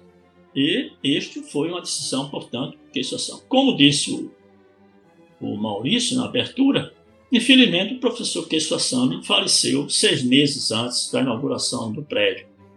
E por uma proposta do professor Nicodemos Teles, que infelizmente faleceu há alguns meses, ele sugeriu que o laboratório fosse chamado Laboratório de Imunopatologia Keissa San. Essa proposta foi aceita pela comissão, houve uma comissão para criar o LICA. E essa proposta foi levada ao reitor, foi levada ao Conselho Universitário e aí ficou chamado Laboratório de Imunopatologia Keissa San, ou LICA. E eu acho que nós prestamos uma homenagem justa a Keissa San, maior do que os próprios japoneses, maior do que a Universidade de Keio, a qual ele foi professor. Porque, por exemplo, recentemente, numa palestra que eu fiz, eu vi por um banco de dados que o Linker já produziu, já publicou em artigos, os mais renomados, 400, quase 500 artigos. E todos esses 500 artigos têm o nome lá, Laboratório de Imunopatologia Queiçoação. Ou seja, estamos rendendo homenagens internacionais perenes que o tempo haverá de preservar de Queiçoação como eu diria em latim, per omnia secula seculorum. Daqui a séculos, se alguém for olhar, está lá o que e a gente reverenciando. E ele merece. Eu acho apenas que é o professor Ageu Magalhães Filho é que ainda não tem o idêntico reconhecimento. Ele foi uma figura extraordinária e deveria ter o reconhecimento na altura dele. Infelizmente ele já faleceu, mas ele foi uma figura fundamental a esses primórdios. Bom, mas ele já estava aposentado quando da implantação do convênio, e o professor, como eu disse a você, George Brown, reitor, preocupado, é, me colocou para ficar à frente. E aí eu fui, quando eu voltei à planície, como eu disse a você, eu saí de pró-reitor, eu comecei a trabalhar no LICA, no LICA, que foi um grande desafio. Eu, o desafio que eu tive no LICA pode ser res, é, é, resumido no que disse um amigo meu, um grande cientista falecido da Unifesp, Karl Peter von Dietrich, que é um dos maiores nomes de glicose americano do mundo. Ele disse, Luiz, você tem uma gaiola de ouro. E os japoneses nos deram a gaiola de ouro. Agora resta saber, resta povoar de canários, cantantes. Depois até ele disse que a frase era dele, era do Bernardo Say, que foi um prêmio Nobel da Argentina. Mas o fato é que este foi o meu grande desafio. Nós tínhamos tido uma gaiola de ouro, éramos mimados, japoneses, comprava até literalmente papel higiênico para gente, porque quando os japoneses perceberam que não vinha nenhum dinheiro da reitoria, nem para papel higiênico, ele comprava. Os, os, os burocas do Itamaraty subiram pelas tamancas, porque eles como é que gasta ienes para comprar papel higiênico? Ó, papel, como é? papel higiênico, deixa para lá. Mas estou dizendo, dinheiro não tem cor. Não importa. Eu sei que japoneses nos mimaram durante os anos que aqui passaram. E eu estive à frente, então, do Lica. E eu comecei a povoar o Lica com canários, cantantes. Isso é que era importante. E foi um período difícil. Porque de vez onde encontrar na universidade canários. E canários cantantes. Este foi o grande desafio. Bom, o fato é que alguns canários cantaram bem, outros cantaram mais ou menos, outros ficaram calados. E outros, além de calados, ficaram atrapalhando. Né? Mas, se há algo, meus jovens, que não existe, que está em declínio, em crise, não somente na Universidade Federal de Pernambuco, mas como nas universidades brasileiras, é crise e hierarquia. Porque no Brasil manda quem pode, obedece quem tem juízo. Ou seja, essa zorra total que não existe em outras é, realidades. Nas universidades consolidadas do mundo, não existe essa crise e hierarquia. O chairman, a pessoa que está à frente do processo, ela diz: faça isso, e é feito. Agora, lógico, os critérios de escolha desses chefes, ela é criteriosa. Esse camarada tem que dar satisfações. Então, vocês me perdoem pela heresia que eu vou acabar de dizer, lá fora não existe essa história de eleger dirigentes, votante, estudante, funcionário, professor. Não existe. Se vocês eh, tiverem, que vão ter, certeza, uma experiência numa universidade consolidada, vão ver que isso não existe. Eu, quando era pró-reitor, ministro das Relações Exteriores da minha universidade, morri de vergonha, porque sempre eles perguntavam como, eram, como nós éramos escolhidos. Quando eu dizia que era com voto, eleição, votando isso, aquilo, outro. Eles faziam de língua inglesa, what? Porque ficavam incrédulos, porque isso não existe lá fora. Se você for essas universidades consolidadas pelo mundo afora, nenhuma delas usa esse critério de escolha de seus dirigentes. Porque eu adoro meus alunos, adoro meus funcionários e meus colegas. Mas convenhamos, essas escolhas você tem que ter mais bagagem, mais conhecimento, mais acesso. Eu Fui aluno de muitos professores, obviamente meus, que depois eu me tornei amigos, companheiros, colegas de universidade. Mudei muito a opinião que eu tinha de alguns deles. Em alguns eu aumentei a admiração, em outros eu fiquei decepcionado, porque eles tinham muita pompa e circunstância e pouco conteúdo. Mas isso eu só pude descobrir quando eu estava no mesmo patamar dele, ou seja, quando estava junto com eles. Mas a distância, como aluno, é, eu tinha uma visão equivocada. Eu vou dar um exemplo concreto a vocês. Eu tive uma disciplina por ética, eu vou falar por alto. Eu tinha uma disciplina no curso médico que eu não tinha professores. Os professores não davam aula. Eu tinha gênios e que não davam aula, faziam conferências. Impressionante. Infelizmente, todos eles estão falecidos. E tinha um bem simples, humilde, isso que o Maurício falou. Trajar, postura, timbre de voz, eu achava que ele era limitado. Mas andando uma vez, é, uma caminhada na Beira Rio, com um colega meu psiquiatra, este colega me falou a grandeza e a importância, a relevância que tem esse professor, que eu tinha uma visão equivocada. Porque eu via como professor é, equivocadamente, usando parâmetros equivocados. Eu ia muito pela oratória, porque é uma área que o pessoal fala muito bonito.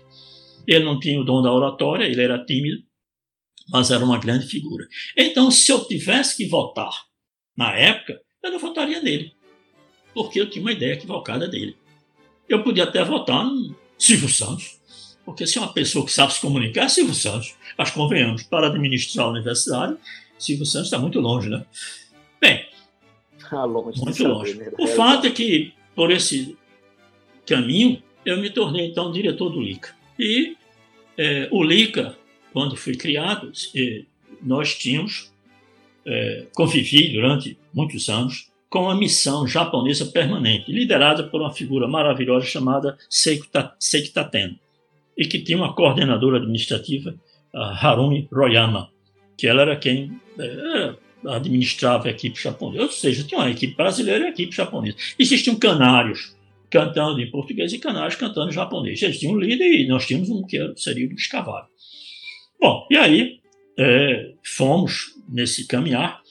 E uma preocupação que os japoneses, porque os japoneses, como eu disse a vocês, eles tiveram uma experiência anterior com o professor Rujo Marques, no Instituto de Medicina Tropical, no Pedro II. Breve que foi quando exatamente o Keiso Asami esteve aqui por um ano. E que fracassou. Fracassou no seguinte termos, que não há mais resquício da existência desse instituto. Depois que o convênio acabou, tudo terminou. e ficou tudo sucateado, etc. E os japoneses estavam acostumados a esse tipo de aventura. Investir em países, na época chamado terceiro mundo, terceiro, terceiro país, mas sem esperar muito retorno. Acontece que no Lica foi diferente. Porque nós, primeiro, ao escolhermos os canários cantantes, os japoneses viram e chegaram a me dizer que eles esperavam ter um relacionamento unidirecional conosco, editando as ordens a gente cumprindo. Mas, pelo nível dos canários brasileiros, cantantes em português, eles viram que era um relacionamento horizontal, de dupla troca. Eles ensinavam a gente, mas a gente ensinava eles e aprendíamos de ambos, de ambos os lados. E isso foi uma enorme diferença. Mas uma preocupação que os japoneses tinham era não ser o LICA, como foi o Instituto de Medicina Tropical, uma proposta, uma iniciativa personalista, ou seja, que tinha dono, que era o professor Gilmar, que era catedrático. Então, Luiz Carvalho, desde esses primórdios, tinha esse mesmo pensamento. É, o que importa é o que se vai deixar, é o legado. Nós não somos nada, exceto pelo que legamos. Então, não era lugar para Luiz Carvalho, com a sua é, vaidade, é querer assambarcar o Lica e ser um projeto Luiz Carvalho. Não, eu sempre, a minha preocupação foi institucionalizá-la. Então, os japoneses, juntamente comigo, a primeira providência foi tornar o Lica, como ele é atualmente, um órgão suplementar. Ou seja, não é um órgão ligado a nenhum centro, nem departamento, ou seja, a gente não tem nada disso. A outra é, característica própria do LICA é que os professores não são notáveis no LICA. Eu, por exemplo, pertenço ao departamento de bioquímica. É, o professor Jones pertence à rural. E assim por diante. Ou seja, no man's land. Ou seja, o LICA foi uma, uma inovação no Brasil. Nós fizemos um, um local multidisciplinar que pouco importa quem você seja, a sua, o, o apelido que você recebeu. Se você é engenheiro da computação, se você é doutor em informática, se você é virologista, se você é bioquímico, se você é patologista, não importa. Se você é da Universidade Federal de Pernambuco, se você é do Ageu Magalhães, se você é da UPS, se você é da Rural, se você é de, da UPE de Garanhuns, não importa. Se você é bom, seja bem-vindo. É assim que o LICA hoje funciona há 35 anos. Né? Há 35 anos. Gente. É o espaço para fazer ciência. Isso. Ah, olha, é rara, é, é, por isso que eu tenho que ser muito grato. Ah, ou seja, eu tenho que reconhecer esta rara felicidade é de ver algo que eu investi existir há 35 anos. Eu acho que ah, fora essas instituições praxe legais, eh, básicas de uma universidade, eu não conheço outro. Eu não conheço outro. Eu vi, por ética não vou mencionar, muitos institutos surgindo na mesma época do LICA. Todos eles estão fechados. Não mais existe, não existe mais registro. E o LICA continua. É, a primeira foi tornar um órgão suplementar. A segunda, ser um cargo de confiança do reitor. E, por sorte, eu tive a confiança de vários reitores e depois entrou o Zé Luiz, que está tendo a confiança de vários reitores, mais ainda. Foi candidato a vice-reitor numa chapa que perdeu, e o Alfredo, atual reitor, sabiamente ao lado do Moacir, mantiveram o Zé Luiz à frente do Lica. Então o Lica continua, é, por conta dessas, essa, esse arcabouço, dessa arquitetura, como ele foi concebido. Então, o que vai ser depois do Zé Luiz, o destino haverá de dizer. Esta é uma grande satisfação que eu tenho de ver o Lica, é, Bolas. E vai, e vai continuar isso vai, muito mais anos, né? muitos a, a relevância muitos da, da, produtividade do Lica é, é imensa. Exato, é, basta ser 500 artigos, sem falar nas, na, na, nas inserções do Lica com repercussão social. Eu vou citar uma que não é mais é, ressaltada, é mais da história, a da Mebias. Eu, quando fui estudante de medicina, você teve diarreia, sangue nas fezes e via a presença de uns, uns microscópicos cistos com quatro núcleos, estava feito o diagnóstico de amebíase. Então, com esse critério, a amebíase era uma doença muito frequente entre nós. Mas, na época, os cirurgiões e os patologistas eh, não encontravam, na, ou nas cirurgias ou nas necrópsias, lesões compatíveis com essa alta incidência da amebíase dos clínicos. Quando os japoneses vieram para cá, eles trouxeram uma técnica, porque o inglês já tinha visto que existe uma cepa patogênica que provoca diarreia, com tudo isso, mas existe uma que não é patogênica. Eles trouxeram esse tema para cá com uma tecnologia muito elaborada. E cada estudo que os japoneses faziam com os, os brasileiros revelava que nós não tínhamos a ameba histolítica a, que causa diarreia. E só a dispa, como é hoje é chamada, a que não é patogênica. Até que, modesta parte, um aluno minha doutorado publicou um trabalho no Journal of Internal Medicine, Tropical Medicine and Hygiene, em Londres, mostrando agora com ferramenta de biologia molecular que é isso mesmo. Não me pergunte por quê. Nós não temos amebíase. A forma de ameba que nós temos é a que não é patogênica. Se alguém fez algum exame laboratório recentemente, deve, quando faz, ninguém mais pede exame de fezes. Tem lá, então ameba dispa, aí tem um asterisco, não é patogênica. Então, esta foi uma contribuição social da maior relevância que o LICA fez à sociedade pernambucana. Por que eu digo isso? Porque as drogas para tratar as amebias são tóxicas. E o pessoal intoxicava desnecessariamente os pacientes por uma doença que não existia. Essa é uma grande contribuição. Ninguém faz mais, ninguém fala mais. Você já ouviu falar em amebias? E muitos outros estudos, eu passaria aqui o dia todo explicando. Essa foi uma grande contribuição. Teve uma vacina contra HIV, já foi na época do professor Zé Luiz, que mostrou ser eficaz para é, curar HIV, que é o vírus causador da AIDS. É caríssimo, é muito acadêmica, etc mas foi uma grande contribuição é, e que ainda hoje, salvo melhor juízo, tem pacientes que foram objeto desse estudo que estão vivos com HIV. Mas permita-me dizer uma crise, porque foi que eu deixei de ser diretor do LICA. Acho que é interessante para explicar isso. É, eu disse a vocês que nós fomos mimados durante anos pelo japonês. Antes dos japoneses saírem, eu apresentei uma proposta FINEP. FINEP é financiadora de Estudos e Projetos.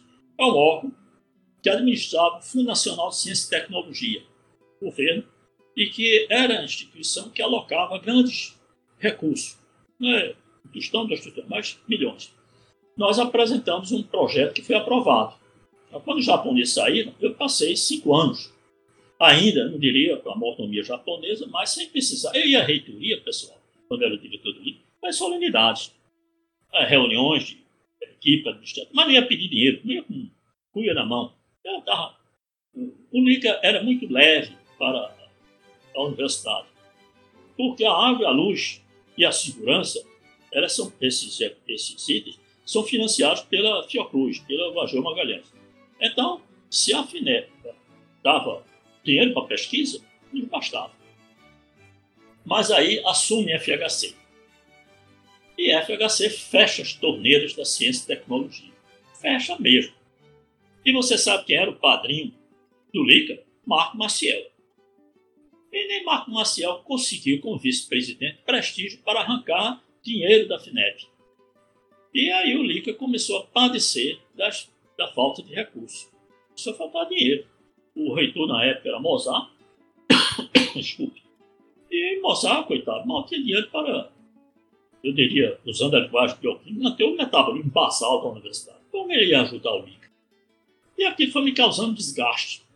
Até que eu marquei uma audiência com o reitor, o Mozart, e, para minha sorte, ele estava muito ocupado. E ele disse, Luiz, vinha quarta-feira. Aí eu fui. Isso foi um diálogo engraçado. Na quarta-feira eu fui ter audiência com o reitor, então o reitor, o professor Mozart. Disse, Luiz, como é que está o Lica? Ah, está bem. O que é que você está precisando? Não, não estou precisando nada, não. O link está ótimo. O link apenas está precisando de um novo diretor. Eu estou entregando o carro. o Mozart ficou perplexo. Porque eu, na minha consciência, eu dizia, eu fui o criador do link. Como é que eu vou ser o coveiro? Aí eu entreguei o carro. E eu passei um mês, eu não sei como não, morri de um AVC, no estresse, para saber quem ia ser o meu sucessor. E se fosse alguém fosse me hostilizar, eu ia descer mais ainda a planície, ia para o departamento de bioquímica. Mas eis que o Mozart indica o professor José Luiz Lima Filho, que foi meu aluno. o aluno que eu investi na iniciação científica, o aluno que mandei para a Escócia fazer doutorado na mesma universidade minha, com o mesmo orientador, o brilhante José Luiz de Lima Filho. Aí eu fiquei, tinha nada que reclamar. A posse de José Luiz foi cômica. Não é cômica, mas teve um lado interessante. É que o reitor, o professor Mozart, foi com medo, pensando que eu fosse dar uma de sair atirando. Né? Não, eu fui à posse de propósito. O professor José Luiz de paletó e gravado. Eu fui de jaleco. E eu disse, desde que foi dada a palavra, essa, essa minha vestimenta, magnífico reitor, professor Mozart, é a demonstração de como é que eu pretendo atuar de agora por diante. Eu agora serei um pesquisador, professor na planície, trabalhando e não mais sendo administrador. E nada mais disso. Ah, deve ter dito mais alguma coisa. E assim eu me comportei. Eu disse ao professor Zé Luiz que ia passar fisicamente os três, quatro meses ausentes do líquido para ele poder impor o ritmo dele, a característica dele, e também evitar fofoca. Porque se eu fosse ao Lica, não, não, eu não iria faltar gente levando fofoca do professor Zé Luiz para me envenenar, ou então que eu dissesse levar para Zé Luiz. E eu, ausente fisicamente, era altamente improvável, beirando a impossível, é, isso aconteceu. Depois de quatro meses eu voltei o Lica e ainda hoje estou muito orgulhoso de ver o Lica as mãos do professor Zé Luiz. Professor Zé Luiz, isso é que é importante você saber a sua hora de sair e a hora de renovar.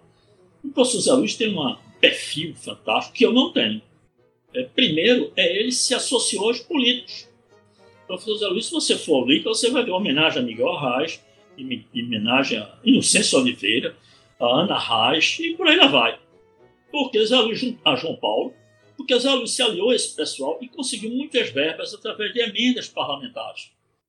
É uma característica do Zé Luiz que o Luiz Carvalho não tem, a não ser que, sei lá. E que eu acho lindo isso. Então, esta, portanto, é como eu, o Lica foi criado, como eu entrei no Lica e como eu saí do Lica.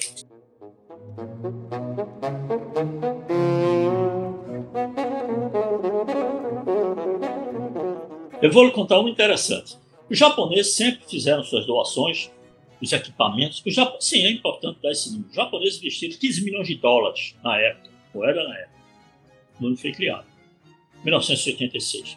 Sendo que 5 milhões em equipamentos e 10 milhões em treinamento. Por quê? Porque, de qualquer maneira, trazer um japonês para cá e levar um brasileiro para lá tem um custo elevado. Mas, ao término, próximo de chegar ao quinto ano, o professor Tateno ele sempre ia anualmente ao Japão. Ele vai para mim diz, ele volta, ele vem para mim e diz, Luiz, está decidido em Tóquio. E pelo êxito do ICA, nós vamos renovar este convênio nesta mesma modalidade. Errado. Vamos quebrar a regra por mais cinco anos. Agora veja só, o dinheiro já está reservado, está tudo certo. Mas nós não podemos fazer a proposta. Essa proposta tem que vir do Brasil o Brasil tem que dizer que o LICA é importante à nação. Aí é uma ação que Luiz Carvalho tinha que fazer. Aí eu me mando para Brasília, o ministro da Educação era o Marco Maciel, a chefe de gabinete era Margarida Cantarelli, aliás, não, perdão, desculpe, a chefe de gabinete era Margarida, o ministro era um gaúcho, eu esqueci o nome agora. Porque esta nota, esta manifestação de que o LICA era prioridade, não era o ministro da Educação que mandava para o Japão, era o ministro das Relações Exteriores, que era o. esqueci o nome dele, era uma figura. É. Tinha que ser o Rezek. Mas, para isso, pessoal, teria que haver uma série de contatos entre o Ministério da Educação e o Ministério das Relações Exteriores. E aí Luiz Carvalho foi, falou gabinete, gabinete, etc. E, tal, e foi é, tratando desse, desse assunto. Até que o, o Gaúcho se entendeu com o ministro das Relações Exteriores e esta carta foi enviada ao governo do Japão, dizendo que o LICA era uma prioridade brasileira. Porém, chegou fora do prazo. O ano fiscal do Japão começa em abril e essa carta veio um mês ou dois meses depois. Então, os japoneses não podiam ficar segurando aquele dinheiro para a renovação do LICA. Então é destinado para o propósito. E o Tateno veio muito triste dizer a mim que não tinha, apesar de ter recebido a carta, tinha sido fora do prazo. Pessoal, eu, eu sou hipertenso, controlado com medicamento, mas eu tive uma crise hipertensiva estratosférica, estratosférica, estratosférica. Eu acho que eu fui para 20 ou 14, 15. E deu uma dor de cabeça. Porém, eu me senti mal. E estava lá no LICA uma figura maravilhosa, que é uma reumatologista, Ângela. Eu disse, bem calma, Ângela, você tem um tensiômetro? Mas tenho, professor. Você afere a minha pressão? Só filha. Aí ela foi quem diagnosticou. Era AVC, quer dizer, era para ter um AVC hemorrágico ou um infarto. E então Zé Luiz era equipe, eu era diretor. Imediatamente me coloca no carro e leva para um hospital, que eu não vou dizer o nome por ética, e eles baixaram a minha pressão com aldalato sublingual, que é uma estratégia hoje contraindicada, porque a sua pressão arterial cai de repente. E é muito comum, quando a pressão cai de repente, sobrevir AVC. Mas, acho que não tinha conhecimento na época, eu havia uma dor de cabeça, etc. Mas é, foi o que aconteceu comigo. Eu quase que morro quando o Tateno disse que, infelizmente, perdemos trem. Né? Então, essa foi uma opinião dolorosa. Foi na época do Collor. Isso me deixou bastante é, chateado. Mas, ainda nesse episódio, é, houve um evento que eu fiquei muito triste e que mostra como a Universidade Federal de Pernambuco, que é jovem, a universidade tem a minha idade, sabia? Eu nasci meses após a universidade ter sido fundada, a Federal de Pernambuco. E eu, quando assumi um dos cargos da minha vida, eu soltei essa piada, né? Essa eu tenho uma suspeita que eu fui feito de encomenda.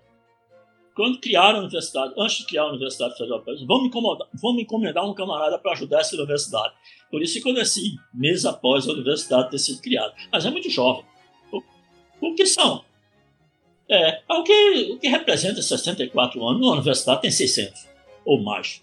É, nesse aspecto. Bom, mas o que eu fiquei triste com esse episódio é que quando o Tateno manifestou isso, eu levei o Tateno ao reitor, porque eu precisava, nessas negociações da carta, do Brasil dizer que política era importante, do apoio do reitor, que era Edinaldo Baixo.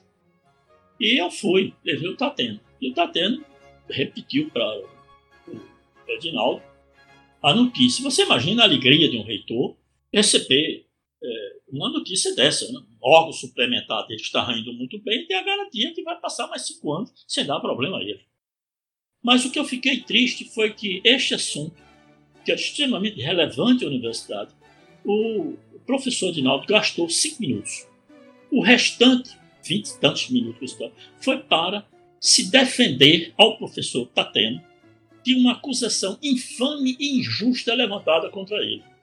É que, nesta época, um estudante de medicina na, na residência universitária, que ainda existe hoje, suicidou-se. E os estudantes usaram o cadáver, chegaram até levar, não sei se foi o cadáver ou algo parecido, mas usaram a morte desse estudante como acusação contra o reitor.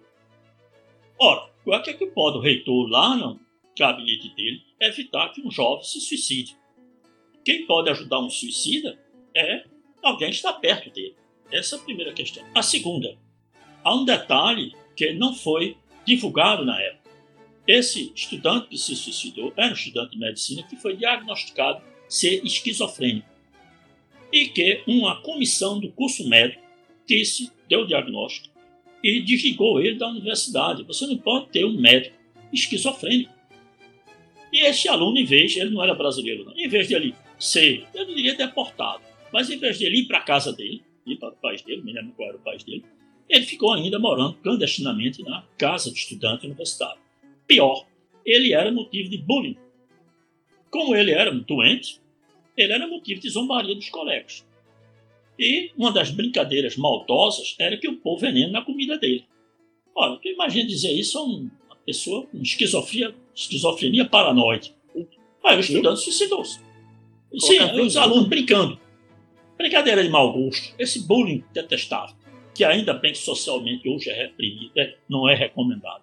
Brincando, a gente vai botar veneno na sua comida. Se você diz isso a, a Maurício, é uma questão, né? Mas se você diz a um esquizofrênico paranoide, é, é, é tem. Aí o é jovem suicidou-se. Pois isso não foi dito na época.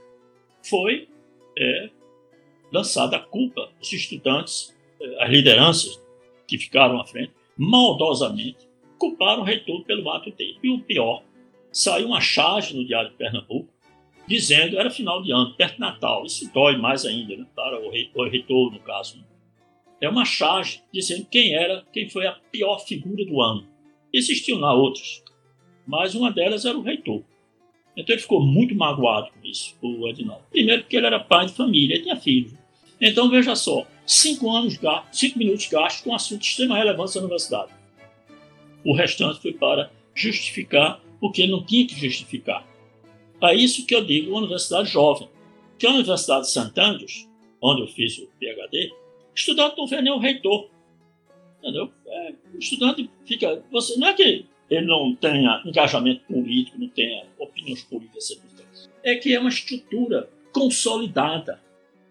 Entendeu? Então, eu fiquei muito triste em ver minha universidade ter o reitor sendo alvo de uma, uma acusação infame dessa. E que desviou, estava desviando as energias dele. Em vez de estar dando atenção ao que efetivamente interessava a universidade, estava gastando a energia dele e tempo com assuntos que ele não tinha a mínima responsabilidade, movidos por interesses inconfessos. Isso me deixou muito, muito, diria assim, é, é, desconsolado, muito triste, é, como professor da universidade, testemunhar esse fato. Bom, mas esse foi outro momento. O depois o Zé Luiz tomou posse, nas circunstâncias que eu falei, e vem fazendo uma belíssima administração. Entendeu? Vem aí segurando essa, com outro enfoque completamente. O Zé Luiz Paz, ele tem um perfil muito diferente, ainda bem, muito diferente do meu. É, por exemplo, é, nós dois, eu e o Zé Luiz, somos responsáveis por duas disciplinas únicas obrigatórias na pós-graduação do ICA. Esses cursos podem bem mostrar quem é Luiz Carvalho e quem é o José Luiz de Lima Filho. É que o curso que eu dou é Filosofia da Ciência. É acadêmico. É. O nome está dizendo. O professor Zé Luiz não. O professor Zé Luiz tem muita história de pensar fora da caixa. Então ele traz para fazer palestra com os alunos, empresários, políticos, é, exercem tarefas interessantes. Isso é outro perfil completamente diferente. Ou seja, Zé Luiz é o homem dos negócios.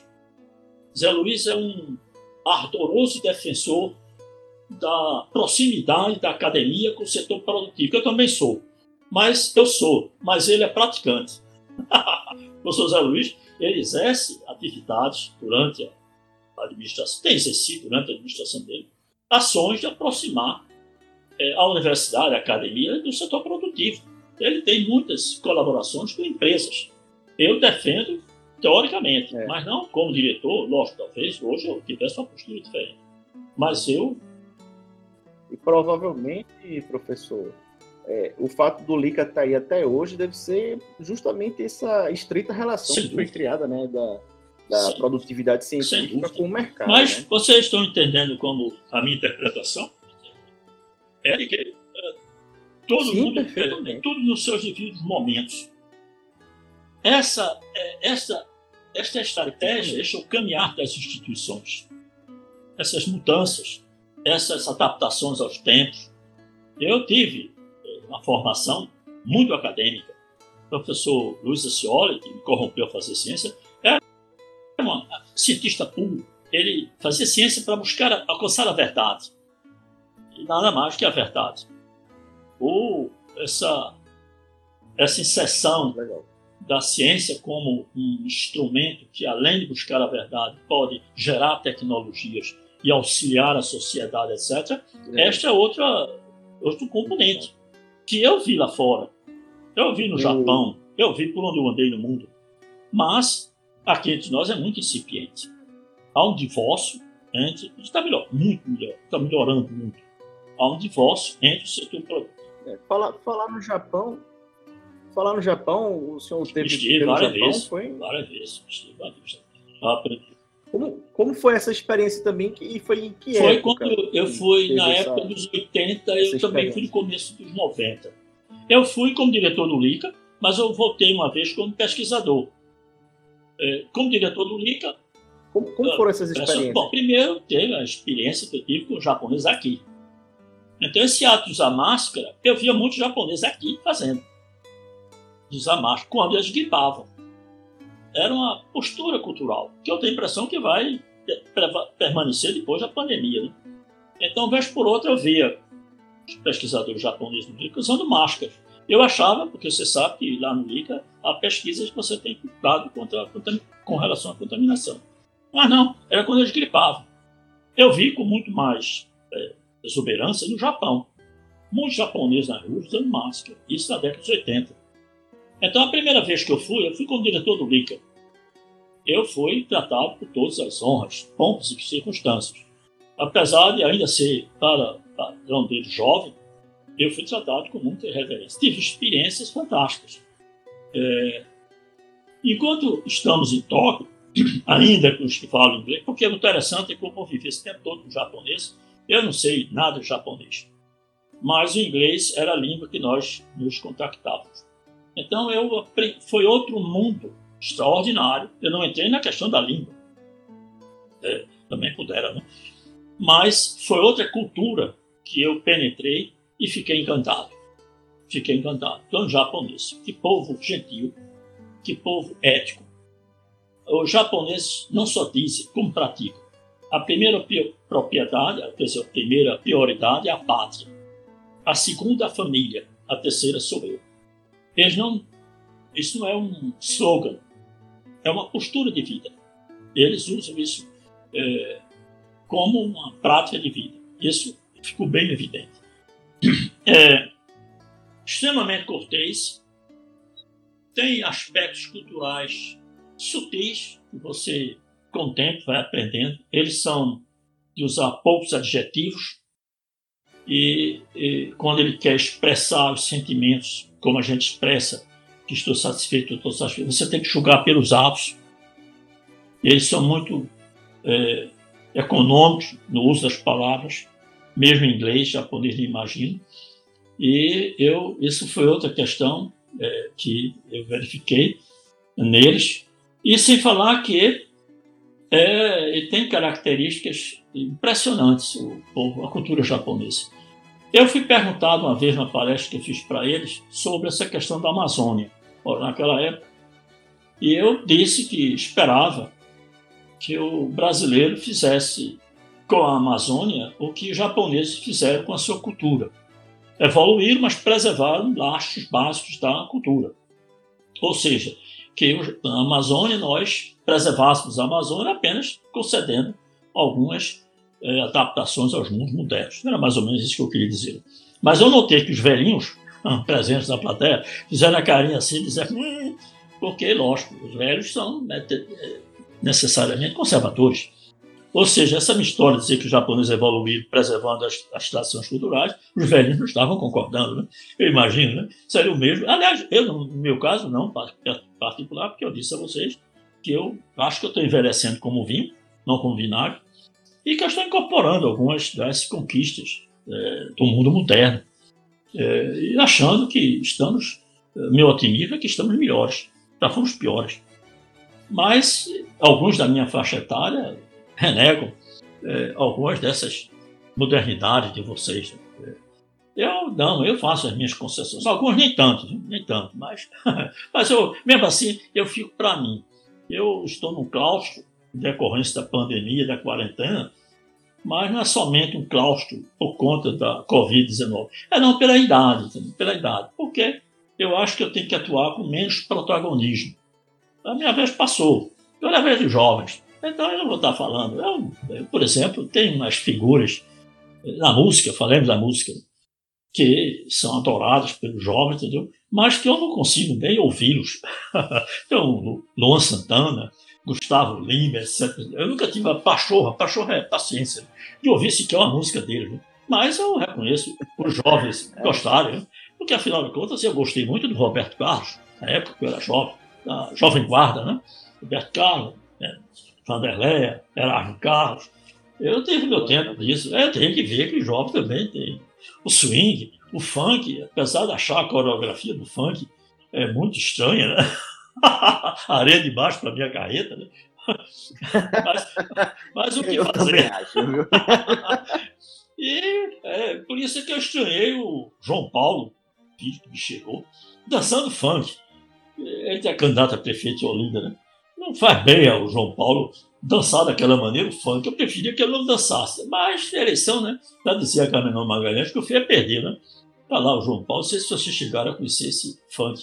É um funk é, em prol da campanha do João Paulo, mas o melhor são os jovens dançando funk, bem desenvoltos, e o João Paulo arranhando, tentando dançar funk. Era melhor que ele não tivesse dançando funk, né? Bom, mas são essas. Eu, eu comparo o tempo, as conquistas, os problemas. Você já viu no eletroencefalograma, o registro? Já viu? É aquele Sim. Traçado, oscilante, etc. Então eu imagino o mundo como aquele tracejado do eletroencefalograma, porém uma discreta ascendência. Ou seja, temos prós e contras, prós e contras, mas se você for eh, traçar a média, a reta que tangencia esses pontos, que permeia, que leva a esses pontos, está melhorando, está melhorando. Eu vejo é, atrocidades da minha época de jovem que hoje são abominadas. Um exemplo, deu o exemplo bullying. Eu nunca fui disso, mas eu me recordo de bullying feito, bullying ou, é, sei lá, vamos chamar, porque virou moda, né? Eu estou fazendo concessões ao inglês. Né? é, abomináveis dos meus colegas. Eu vi colegas fazer brincadeiras da pesada contra outros.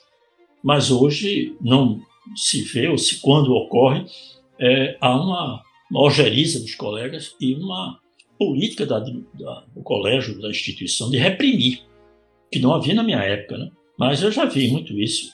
Eu vi exploração de mão de obra infantil, quando era garoto de Vitória Santo Antão, que hoje são descritas como abomináveis.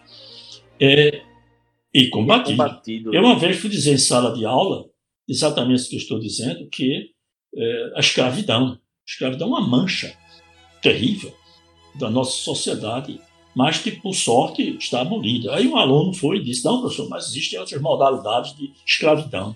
Aí eu virei para ele, mas quando você toma conhecimento, você fica indignado. E na minha época, quer dizer, na época da escravidão, era tido como algo normal. O negro não era um animal de estimação. O animal de estimação não está dizendo estimação, não tinha estima. Era como se fosse um, um objeto. E aí eu sugeri que eles lessem o Diário de Pernambuco, que Diário, não sei se ainda tem, mas Diário de Pernambuco, eu deixei de ser assinante, mas Diário de Pernambuco tinha uma coluna muito interessante que era as manchetes dos jornais do Diário de Pernambuco de 25, 50, 75 e assim por diante. Aí eu sugeri que eles lessem as manchetes de 150 anos atrás. E você tinha uma ideia de como a sociedade, na época, via os negros, via os escravos. É, terríveis, terríveis. Então era um objeto. Era um objeto. E melhoramos. Isso que o senhor nos traz, professor, é algo muito bom, porque é, para levar, trazer para a gente um pouco Sim. mais de otimismo, né?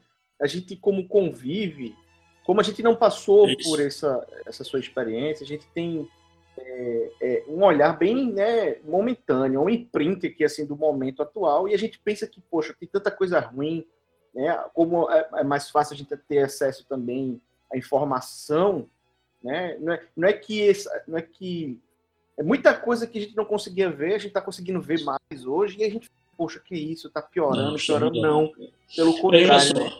O fato da gente estar tá vendo o relacionamento academia setor produtivo eu bem jovem, menos de 30 anos, eu fui a um usineiro que me foi dito como sendo um dos mais esclarecidos daquele Recife.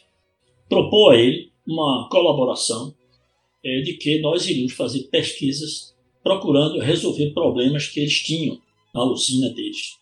Essa era a minha proposta. E sabe foi que esse usineiro era o mais esclarecido. Disse, não, eu não quero nada com vocês. Agora mesmo eu descobri que é, nós podemos, há uma, uma exceção, há um, um nicho no, na área de sabonetes que nós podemos entrar. Então, estou comprando uma tecnologia tchecoslovaca, é, a, é, a tchecoslovaca existia na época, para é, pegar sabão e converter em sabonete aqui na nossa fábrica. Eles tinham uma fábrica lá. E vender. Eu, educadamente, fiquei calado. Mas quase que eu dizia a ele: Isso o senhor não precisa comprar na Tchecoslováquia, não. O senhor contrata um bom aluno do nosso curso de Química, que ele faz isso para o senhor bem mais barato, talvez até de graça. Mas eu fiquei calado. Era o usineiro mais esclarecido. Fiquei decepcionado. E na década dos 80, eu é, descobri uma maneira de mobilizar proteínas que resultaria em aplicações como essa de glicosímetros e resolvi patentear. Eu tenho uma forte suspeita que eu fui o primeiro acadêmico a pleitear uma patente no Brasil, porque a FINEP, CNPq, não, o CNPq foi o mais notável, me encaminhou ao setor jurídico o setor jurídico me encaminhou ao setor que existia no governo de São Paulo chamado SEDAI, a Secretaria de Apoio ao Inventor. E aí eu fiz, converti, que é outra linguagem, esse minha contribuição científica numa patente. Depois eu fiz uma segunda patente e nada tive de volta. Essas patentes só me deram duas grandes alegrias. É que eu e meu aluno, os dois alunos, nós ganhamos prêmios do governo de São Paulo e fomos homenageados. Numa delas eu até falei em nome da Universidade Federal de Pernambuco. Uma, eu tenho essa foto, é recebendo o prêmio de José Maria Marinho, que hoje se encontra preso nos Estados Unidos. Mas a outra foi do Franco Montoro, uma figura extraordinária da política brasileira, o PSDB, etc. E tudo mais. Então não é questão de partidária, é questão de que ciência, a ciência acima de tudo. E estamos vivendo, eu acho que é um ponto que a, a Tereza lança, ou foi você que lançou, os dias de hoje. Estamos vivendo tempos complicados. Mas eu disse, quando estava ainda vice-presidente da Sociedade Brasileira de Bioquímica, que os bioquímicos estavam enfurecidos com as novidades trazidas pelo governo atual. E eu disse, minha gente, é, a Universidade de Coimbra sobreviveu a Salazar. As universidades boas alemãs sobreviveram a Hitler. As universidades boas do Chile sobreviveram a Pinochet. Por que, é que nós não haveremos de sobreviver ao atual governo? Foi uma gargalhada. Aí teve um colega meu que disse: Luiz, eu quero ver isso ainda vivo. Porque ele já tinha a minha faixa etária. Mas é isso. É, a universidade é, está sob tiroteio né, com um clima que muito me preocupa, que é esse clima de polarização. É você, a teoria dos pêndulos. Ou você está de um lado, ou então vai para o lado oposto. Isso é preocupante, porque está se alimentando um ódio. É, eu, há, uma figura na, no Brasil, pública, que me. Eh, se você tivesse me perguntar, eu acho que foi o melhor presidente que o Brasil já teve, Juscelino Kubitschek. Por quê? Ele tem crítica, lógico, ele fez uma besteira. A crítica, a maior crítica é feita que ele construiu o Brasil em cinco anos. E, bom, essa foi um grande pecado de dívida externa, etc, etc, tudo mais.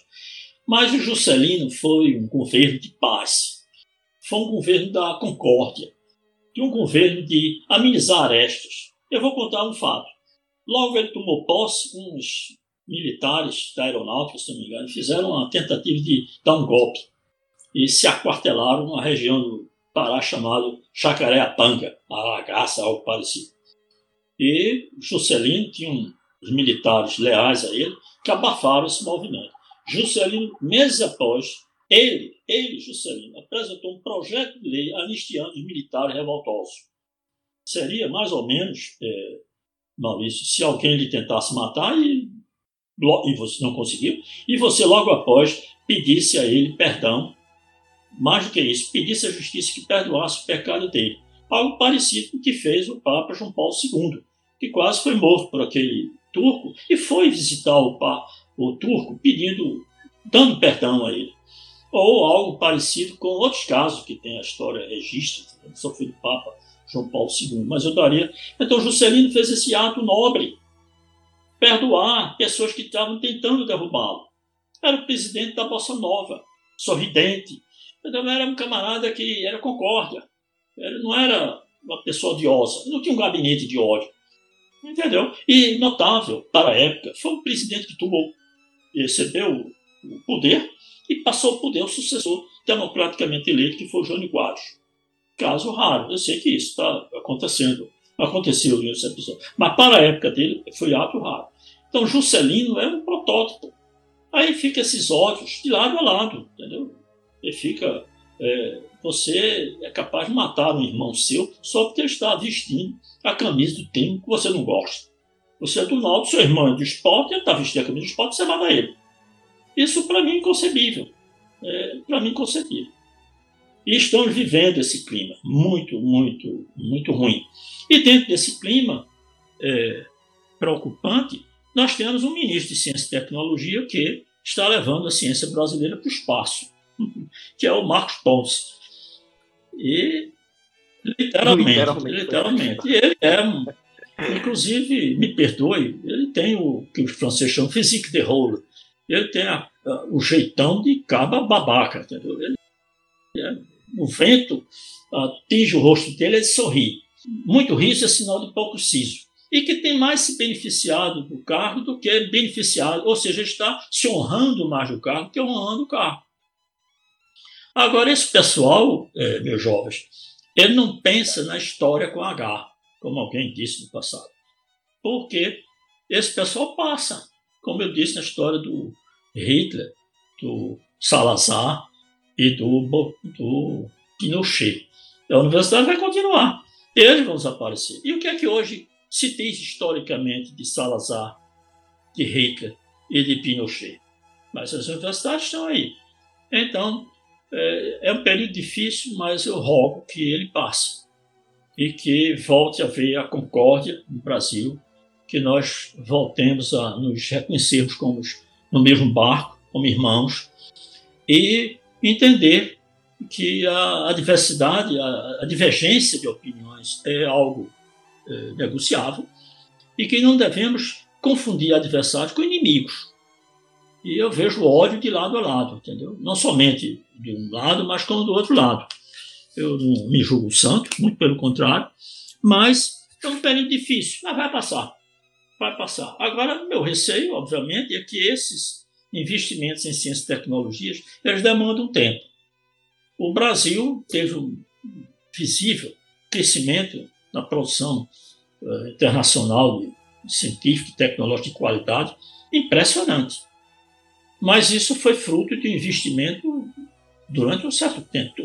Dizem os entendidos que os projetos educacionais eles demandam um tempo de 10 anos mais ou menos para aparecer os resultados.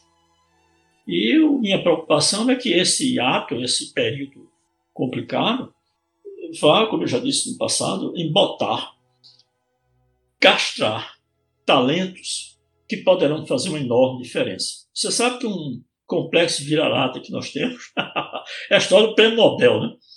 Eu disse uma frase.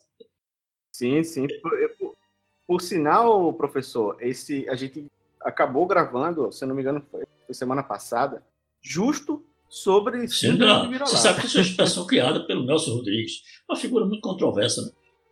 Mas a história do, do do, do, do Vira-Lata, do Prêmio Nobel, eu disse uma frase recentemente que causou um grande impacto, até o colega disse, ah, eu gostei dessa. Nós, pesquisadores brasileiros, nós, cientistas brasileiros, não pertencemos a um exército regular, como em outras realidades. Nós somos guerrilheiros. A gente atua no mato, sai do mato, faz uma proeza e volta para o mato. Que a gente não tem a segurança, a perenidade de financiamento. Nós não temos reconhecimento. Exatamente a figura do guerrilheiro enquanto que lá fora, ciência é praticada por um exército, por pessoas profissionalmente preparadas, pessoas reconhecidas. Eu já tinha ouvido um depoimento de um amigo meu de que o americano, é, ele, o pior que você queira, a impressão que você tenha do americano, mas o povo americano, particularmente o povão mesmo, tem um respeito enorme quando você diz que é cientista.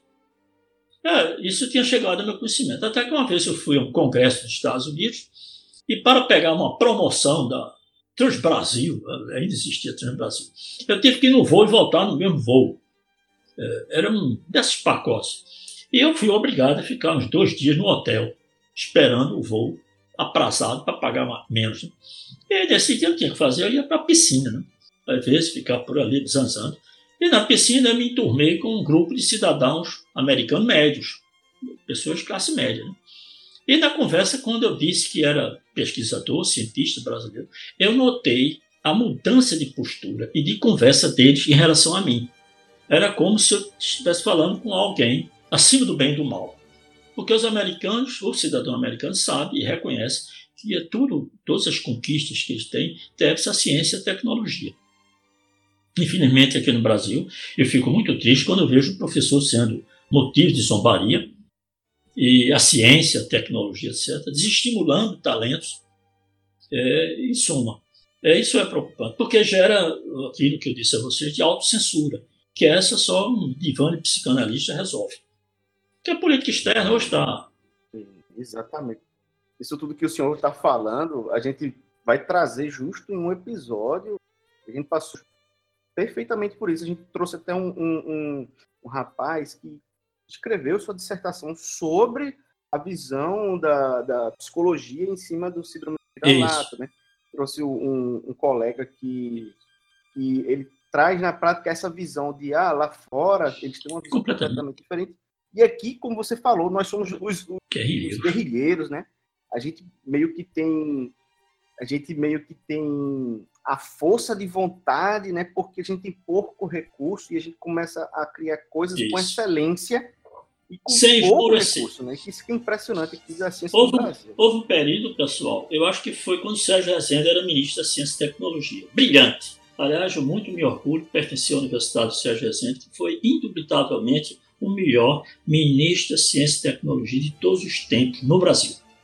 O Sérgio Rezende realmente foi fantástico. E no período do Sérgio Rezende comemorava-se o, o reconhecido crescimento da produção científica de boa qualidade internacional do Brasil. E veio um colega, professor, em nome do CNPq, fazer uma palestra na Universidade Federal de Pernambuco. E mostrou os dados lindos, eu tenho esses dados. E, ao final, quando foi aberta a palavra para perguntas ou considerações, eu fiz esse comentário. Eu disse: olha, eu estou feliz com o seu resultado, etc. Mas há que se é, reconhecer em todos esses méritos o pesquisador brasileiro, que nunca esmoreceu, que nunca ficou no mato, nunca se entregou. Porque, é, pessoal, não adianta você querer investir dinheiro maciçamente de uma hora para outra, como fez Dona Dilma. Você tem que investir onde tem um lastro. Eu estou falando Dona Dilma porque Dona Dilma, é, aliás, eu vou tirar o Dona, que é pejorativo, a Dilma, ela investiu maciçamente nesse programa chamado Ciências Sem Fronteiras. De boas intenções estão pavimentadas as profundezas do inferno. Eu tenho uma ex-aluna que é uma das diretoras, coordenadoras do CNPq. E eu, discutindo com ela sobre a eventualidade desse, dessa dinheirama do Ciência Sem Fronteira estar sendo retirada da ciência tradicional, do financiamento tradicional da ciência e pesquisa, ela disse, não, professor, de jeito nenhum, está vindo diretamente do Planalto. Hoje está demonstrado que não foi isso uh, Dilma investiu maciçamente no Ciências Sem Fronteira em detrimento das verbas regulares do CNPq, CAPES, FINEP. Foi um desperdício. Porque eu estou dizendo que boas intenções estão pavimentadas profundezas do inferno? Porque eu não sei se alguém já fez, pessoal, uma avaliação do resultado desse programa, mas me parece, pelos depoimentos que eu ouço aqui e lá fora, é de que foi um grande projeto de adolescentes fazerem turismo é, no exterior. E por isso é que houve um momento que a CAPES, acho que era a CAPES, CPQ, que é, coordenava esse projeto, impediram pleitos para Portugal. Porque era enorme o número de jovens que queriam fazer o programa Sem Fronteira em Portugal, por razões óbvias. Mas, é, por outro lado, o que era que deveria esse dinheiro fazer? Era investir em pessoas que tivessem o mínimo minimoro para ter um efeito multiplicador. Ou seja, que se investisse nele com a perspectiva de lá ao retornar, você está entendendo, ecoasse o que ele viu e aprendeu lá fora. Você não vai fazer isso com um jovem, até não é nem culpa dele. Ele não está, digamos assim, psicologicamente preparado para isso. E isso foi. E ela, talvez, talvez tenha sido. E, foi, talvez tenha sido até problema no, no no, no projeto, projeto. Né? Então, foi, foi aí, né? eu, eu acho, é, eu tenho um colega que diverge de mim, mas eu acho que é, foi um desperdício. Porque se fosse um dinheiro à parte, entendeu? tudo bem. Mas se você retira do feijão com arroz para essa regalia, é, você está fazendo uma bobagem. Então é, é a tua história. É o que eu digo. É o que eu disse. É você está, ah, pois de boas intenções estão pavimentadas as profundezas do inferno. Você está querendo fazer algo útil, mas não está sendo útil. Mas, de qualquer maneira, não foi dos piores. Agora, o atual, começou com o Temer e a atual situação, é, é lamentável. É lamentável. Eu vou ter uma cautela, para não, por ética, porque eu estou no claustro. Né? Claustro que eu estou não é só por conta da pandemia, não, é por conta da posição filosófica em que eu me encontro. Acho que o protagonismo deve ser é, menor. E por isso que eu vou ter uma certa ética. Mas houve uma instituição de apoio à pesquisa que, nessa danação que tenha sido a Covid-19, lançou um projeto aí para financiar pesquisas para a Covid. Era um projeto só, no valor de 50 mil reais. Meu jovem, 50 mil reais para a Covid é nada. É nada. Eu, se, tiver, se eu estivesse à frente dessa é instituição, eu nem sequer teria feito isso. Porque isso é um descalabro. é, uma, é. uma piada. É uma piada. E, obviamente, que eu nem apresentei projeto. Né? Porque, mesmo que eu ganhasse, e depois é uma proposta absolutamente ridícula. Então, o que você tem que fazer é ter cautela nessas políticas. É por isso que o Sérgio Rezende, eu rendo aqui minhas homenagens, eu muito me orgulho de ser colega de universidade dele, mais ainda de ter sido colega pessoal, essas brigas pela ciência e tecnologia no Brasil. Nós somos da mesma geração. E ele foi brilhante, porque ele investiu muito em ciência, mas com muito. Aliás, eu vou dizer mais além, só fosse. O Sérgio Rezende coroou. Mas o Eduardo Campos, que foi governador, ele foi sim, ministro de Ciência e Tecnologia, foi bom. E o Roberto Amaral também foi um bom ministro. Aliás, eu iria mais além. Este boom que a ciência brasileira viveu nesse período deve-se ao Miguel Arraes. Não sei se vocês sabem disso. Porque Miguel Arraes era uma figura da política brasileira respeitada. O Lula gostava muito dele. E o Lula perguntou qual era o ministério que Miguel Arraes queria. Eu não conhecia, fui conhecer depois, que Miguel Arraes tinha uma vertente de ciência e tecnologia. Ele gostava. Então Miguel Arraes disse: Eu quero o Ministério de Ciência e Tecnologia. E indicou o Roberto Amaral, que já começou a fazer diferença. Depois, o neto dele sucedeu, e por fim, para coroar, veio o Sérgio Rezende. Mas atualmente está decaindo a olhos vistos, de uma maneira criminosa, eu diria criminosa, investimento em ciência e tecnologia. Mas eu, eu vejo algo mais grave: é o desprestígio da educação de uma maneira geral. É porque a ciência e tecnologia, digamos assim, é um requinte. Mas a própria educação está. Eu fico triste de ver essas piadas que se faz com a figura do professor. É, em suma, isso é lamentável. Lamentável a sociedade debochar de uma. Há uma. Reza a lenda, não tem, não tem como confirmar, que a única pessoa que o imperador do Japão se curva é diante de um professor. E todos nós sabemos a importância que as professores têm em nossas vidas. Por que, é que a professora do primário é uma instituição que a gente nunca esquece? Porque ela começou, ao lado dos nossos pais, a nos educar. Aliás, a professora dos primeiros passos nossos, elas educam mais do que nós na universidade. A gente forma mais do que educa. A gente procura lapidar vocês, mas vocês já vêm com muitas formas adquiridas nesse período que precede é, a, a universidade. Eu lamento que é, eu vou dar um, dois pequenos exemplos. Quando eu era jovem, a Coreia do Sul era um país tão atrasado quanto o nosso. Veja o que hoje é a Coreia do Sul. Desculpa. A outra é se você um dia for a Washington, visite o Instituto Aeroespacial dos Estados Unidos. E lá eles têm, de uma maneira contínua, um discurso de Kennedy, em que Kennedy dizendo que ia investir maciçamente no ensino médio, em ciência e tecnologia, e que eles iriam mandar o primeiro homem à Lua. E, efetivamente, dez anos após, os americanos foram à Lua. O que, o que ocorreu é que o Kennedy é, se assessorou de, da ciência, dos nomes qualificados que ele tinha, e eles mostraram, porque você sabe que, não sei se você sabe, mas os americanos ficaram surpreendidos com os russos terem mandado uma, uma, uma espaçonave primeiro do que eles, que foi Sputnik. E mandaram para o espaço um homem primeiro do que os americanos, que foi o Gagarin. E o Kennedy procurou saber o que foi que houve, o que, é que estava havendo. Então disseram que era o ensino de ciência e tecnologia que estava muito ruim nos Estados Unidos. Então houve um movimento por gente competente que eu até fui beneficiado diretamente disso, criando novas modalidades de ensinar ciência e tecnologia. Perdão, ciência, matemática, biologia, etc. Isso se repercutiu no Brasil, eu fui beneficiado disso. Então houve uma mudança extraordinária neste aspecto nos Estados Unidos. E isso não foi de causar surpresa que dez anos depois os americanos foram para o espaço e mandaram o homem à Lua. Ou seja, eu estou dando a você dois exemplos de que se que é educação primeiro, segundo ciência e tecnologia, representam indiscutivelmente itens essenciais ao progresso da sociedade. A postura científica do cidadão, essa é outra teoria minha, ela é essencial ao exercício da cidadania. Uma pessoa que é, tem uma, o que eu chamo de postura científica é que saiba o que é ciência e a metodologia científica, mesmo de uma maneira básica.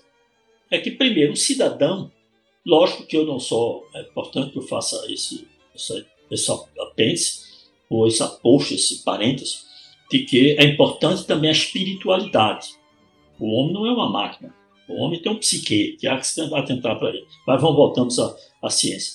Ora, o homem o cidadão comum, qualquer ele, não é preciso ser cientista. Não. Se ele tem uma postura científica, pessoal, não acredita nas bobagens que são impostas a ele diuturnamente por tudo quanto é de mídia. Colágeno para curar ruga, é, vitamina para aumentar melhorar a disfunção erétil, que mais? Fibra para melhorar a disfunção erétil, é, é erétil, vitaminas para resolver problemas hepáticos, tal, sei lá. Isso é uma tem um mínimo fundamento científico. Mas, é, é dito aí, e o pior, o povo compra. O povo compra. Está tá aí, você sabe que a demanda justifica esses investimentos. Eu fico indignado em ver pessoas, até, digamos, é primeiro povo não tem dinheiro para isso, né? comprando colágeno para curar rugas. Ora, eu digo aos meus alunos. Parece até que as pessoas não querem ouvir sim, tá? não, não conseguem parar para ouvir, não, peraí produto tem, né, alguma coisa por trás? É. Aí o estudante de medicina perguntou, você por que vende? Essa é uma boa pergunta para a qual não tem resposta. Porque eu disse a eles que colágeno que eu conheço era de Vitória Santo Antão. Era você comer um cabeludo atrás da porta e chamar pelo nome de uma pessoa bonita, para ficar bonito. Era uma, uma lenda que tinha Vitória. E que, aliás, eu faço isso com piada. Eu digo, lógico que eu nunca precisei desses artifícios, querendo indiretamente dizer que eu era bonito. Isso é uma gargalhada que os alunos cometem. Eu digo aos meus alunos, se eu descobrir que um de vocês está prescrevendo em golfe para ressaca, eu peço ao Conselho Regional de Medicina para caçar a carteira de vocês, a licença médica. Eita, Aí cai a gargalhada. Porque olha a fórmula da engolfe. É AS e cafeína. É uma xícara de café com AS. Quando é que isso cura ressaca? E depois contraindicado, porque uma das consequências do exagero do álcool é gastrite. E café e álcool é, desculpe, café e AS, são contraindicados. Vem verdadeiramente. Mas, meu jovem, ressaca é consequência. Você não quer ter ressaca? Não beba. É simples. Agora, não bebeu. Beba, né? Paciência. Né? Mas é, isso, essas bobagens. Shampoo, é verdade. shampoo, shampoo é o máximo. Ora, o cabelo da gente se alimenta pelo bulbo, internamente, de dentro para fora. Como é que tem shampoo que alimenta? Shampoo com ovo, shampoo com abacate, shampoo com raio que o parta, com a doce ilusão de que o cabelo vai ficar rejuvenescido, forte, etc. Então, shampoo é, como disse o Isaías da vacina, é detergente, perfume e pronto. O resto é folclore. Mas a pessoa bota abacate, bota isso, isso tal. E o povão, sem postura científica, compra. Eu sei que eu fui comentar isso com uma farmácia, em voz alta, com minha esposa, porque é caro. Esses produtos à base de colagem são caros. Né? Aí a balconista, nesse caso, ela está perdoada. E o senhor não acredita nisso, não? não, minha jovem. E o pior é não acreditar. É caro, é caro. Mas eu vou me policiando, vou contar. É até é, bom não acreditar, vou né? Contar, vou contar uma engraçada. Uma vez estava na farmácia, é minha esposa estava lá despachando lá os medicamentos, eu estava afastado. E aí chega um pobre um senhor e pergunta ao balconista, ele, que isso é um suicídio, né? Se a senhora tem um remédio bom para estresse, Aí a balconista ficou eufórica, tenho, e se mandou lá para trás. Né? Aí eu virei para esse senhor e disse: o senhor trabalha em quê? Desculpe perguntar. Se sou vigilante, mas de manhã eu pego um bico. Aí isso que é estresse aí para o senhor? Será que eu estou muito com sono, cansado? Aí disse, meu senhor, mal é sono. Vá dormir e poupe seu dinheirinho, que isso não vai resolver, não. Isso é... Aí essas pessoas têm razão e foi embora. Daqui a pouco chega a balconista cheia de vitaminas. Cadê o homem do do estresse, foi embora. Mas, mas não disse a ela que eu fui induzido por uma conversa minha. Né? Por sorte, eles têm câmeras gravando, mas não gravam o som. Né? Eu só vi que eu estava falando com o camarada. Professor, queria externar aqui uma coisa que eu não gostei da sua fala. Você, o senhor disse que saiu de protagonismo. Eu não acredito. Eu acredito que o seu protagonismo não acabou. Né? Tá apenas atuando em outra área. Tá, tá, porque. É, exato, é possível, é possível. Toda sua, sua seu protagonismo até agora que eu estou vendo é para inspiração. Isso, é, é, Você está trazendo muita inspiração. E eu acredito que o jovem cientista que tá esse, essa gravação vai se sentir inspirado. É aí é que mora grande, o grande conflito dos homens. É, ao verbalizar suas ideias, é, não escolherem adequadamente as palavras. Talvez seja o meu caso. O protagonismo que eu quero dizer é no sentido mais de exercer uma influência mais abrangente e efetiva na sociedade, ocupando direção do LICA, pro-reitor, chefe de ah, departamento. Ah, é nesse sentido, esse protagonismo que eu quero dizer. É, é sendo é, o protagonismo que eu quero dizer no mundo campo. Certo? Mas, obviamente, que neste aspecto Neste aspecto filosófico, transcendental, é, espiritual, eu, lógico, que percebo que continuo protagonista, porque eu tenho a característica extraordinária que é quer ser bom, mate os velhos. Então, depois de 73, 74, que é algo que eu estou negociando ainda com a Divina Providência, é, porque eu estou querendo eliminar 2020, né? De vida, se você teve é, cuidado de é, aprendendo com o que vê, com o que age, etc. Tudo mais, eu reconheço que eu tenho uma bagagem de experiência, inclusive opinar, porque não se diz tudo a todo mundo em todo canto. Uma ocasião, uma figura notável brasileira que está na moda para ser espinafrata na Berlinda é o Paulo Freire. Eu não sei porquê. Estão taxando o Paulo Freire de comunista, leninista, marxista, um perigo e até querem roubar dele o título de patrão da educação. O Paulo Freire. Não tá, tá nem aqui para se defender. Não para se defender, é covardia, né? Além do mais, o pessoal nunca leu Paulo Freire. Nunca leu Paulo Freire. É, o de Paulo Freire, que eu já baixo. Não, não leu, não a sabe nem. contextualização da alfabetização. Eu, quando garoto Vitória Santo Antão, eu aprendi a letra U, associar a letra U a uva, que não havia na época que eu era criança em Vitória. Quando em Vitória tem urubu, muitos, existiam muitos, voando alto. E logo tem três, os. Isso é o que se chama contextualizar. Você aprende a ler com o que está em seu redor. Essa foi uma das grandes lições de Paulo Freire. A outra de Paulo Freire é que não basta você ler. Não basta você saber ler um texto. É importante você interpretá-lo. E aquilo você se inserir naquele contexto. Eu vou contar uma experiência parecida com a de Paulo Freire. Eu era muito jovem. Eu fui convidado a, dar um, a participar de um curso que eram vários módulos para profissionais de saúde do INSS. Eu fui o primeiro. E eu exaltei a, ao máximo o uso do pensamento reflexivo e o que significava e como se pratica no dia a dia. Com exemplos. É, eu fui exagerado nos exemplos. E eu fui tão exitoso que no final os alunos já estavam me criticando, usando o pensamento reflexivo. Quando eu dizia uma bobagem, eles me corrigiam. Você, então, o que eu fiz com eles? A metodologia de Paulo Freire. Eu não só fui um professor apenas, eu fui um despertar de vocações. E eu fiquei com medo. Por que eu fiquei com medo? Porque era o primeiro do curso. Meu receio é que meus colegas queriam me suceder e pegar uma turma preparada pelo professor Luiz Carvalho para questionar, não deixar passar nada. eu disse, vai ter muitos problemas de natureza política, né? porque era um curso que tinha aspectos político-partidários perdão, político-mundanos. Né? E o meu era filosófico, dando exemplo de como é que você, é, você converte uma informação precoce numa verdadeira informação. Eu até usava a imagem, faça como os, os animais, é, os mamíferos, que têm vários estômagos, vários, várias instâncias. O alimento entra, vai passando de um para outro, de um para outro, de um para outro, e somente o que interessa é que é aproveitado. Então você vai ouvindo essas bobagens, você, principalmente em épocas de rede social. Né? Você vai, vai, vai, vai. Depois você depura. Você vê o que interessa o que não interessa. O que não interessa, joga fora. Então é essa postura, é isso mais ou menos que eu ensinei no curso. Mas eu fiquei assustado porque eu tinha, digamos assim, sido subversivo. Né? Eu tinha sido um professor que tinha uh, mostrar aos alunos como é que se pensa. Que foi isso que Bezerra Coutinho fez comigo. Então, foi isso que Paulo Freire ensinou na metodologia dele. E Paulo Freire é adotado na China, não é adotado na União Soviética. É. E o interessante que interessante que a, todas essas pessoas que falam mal de Freire passaram ah, pelo método. A Suíça aplica o método Paulo Freire. Eu não era criança. O pessoal fica essas besteiras. Agora, fico preocupado porque eu, as contingências, não sei se vocês sabem, que o Paulo Freire inventou o método de alfabetizar adultos em 48 horas. Não 48 horas, dois dias direto, mas um curso de 40, carro horário, carro horário, 48 horas.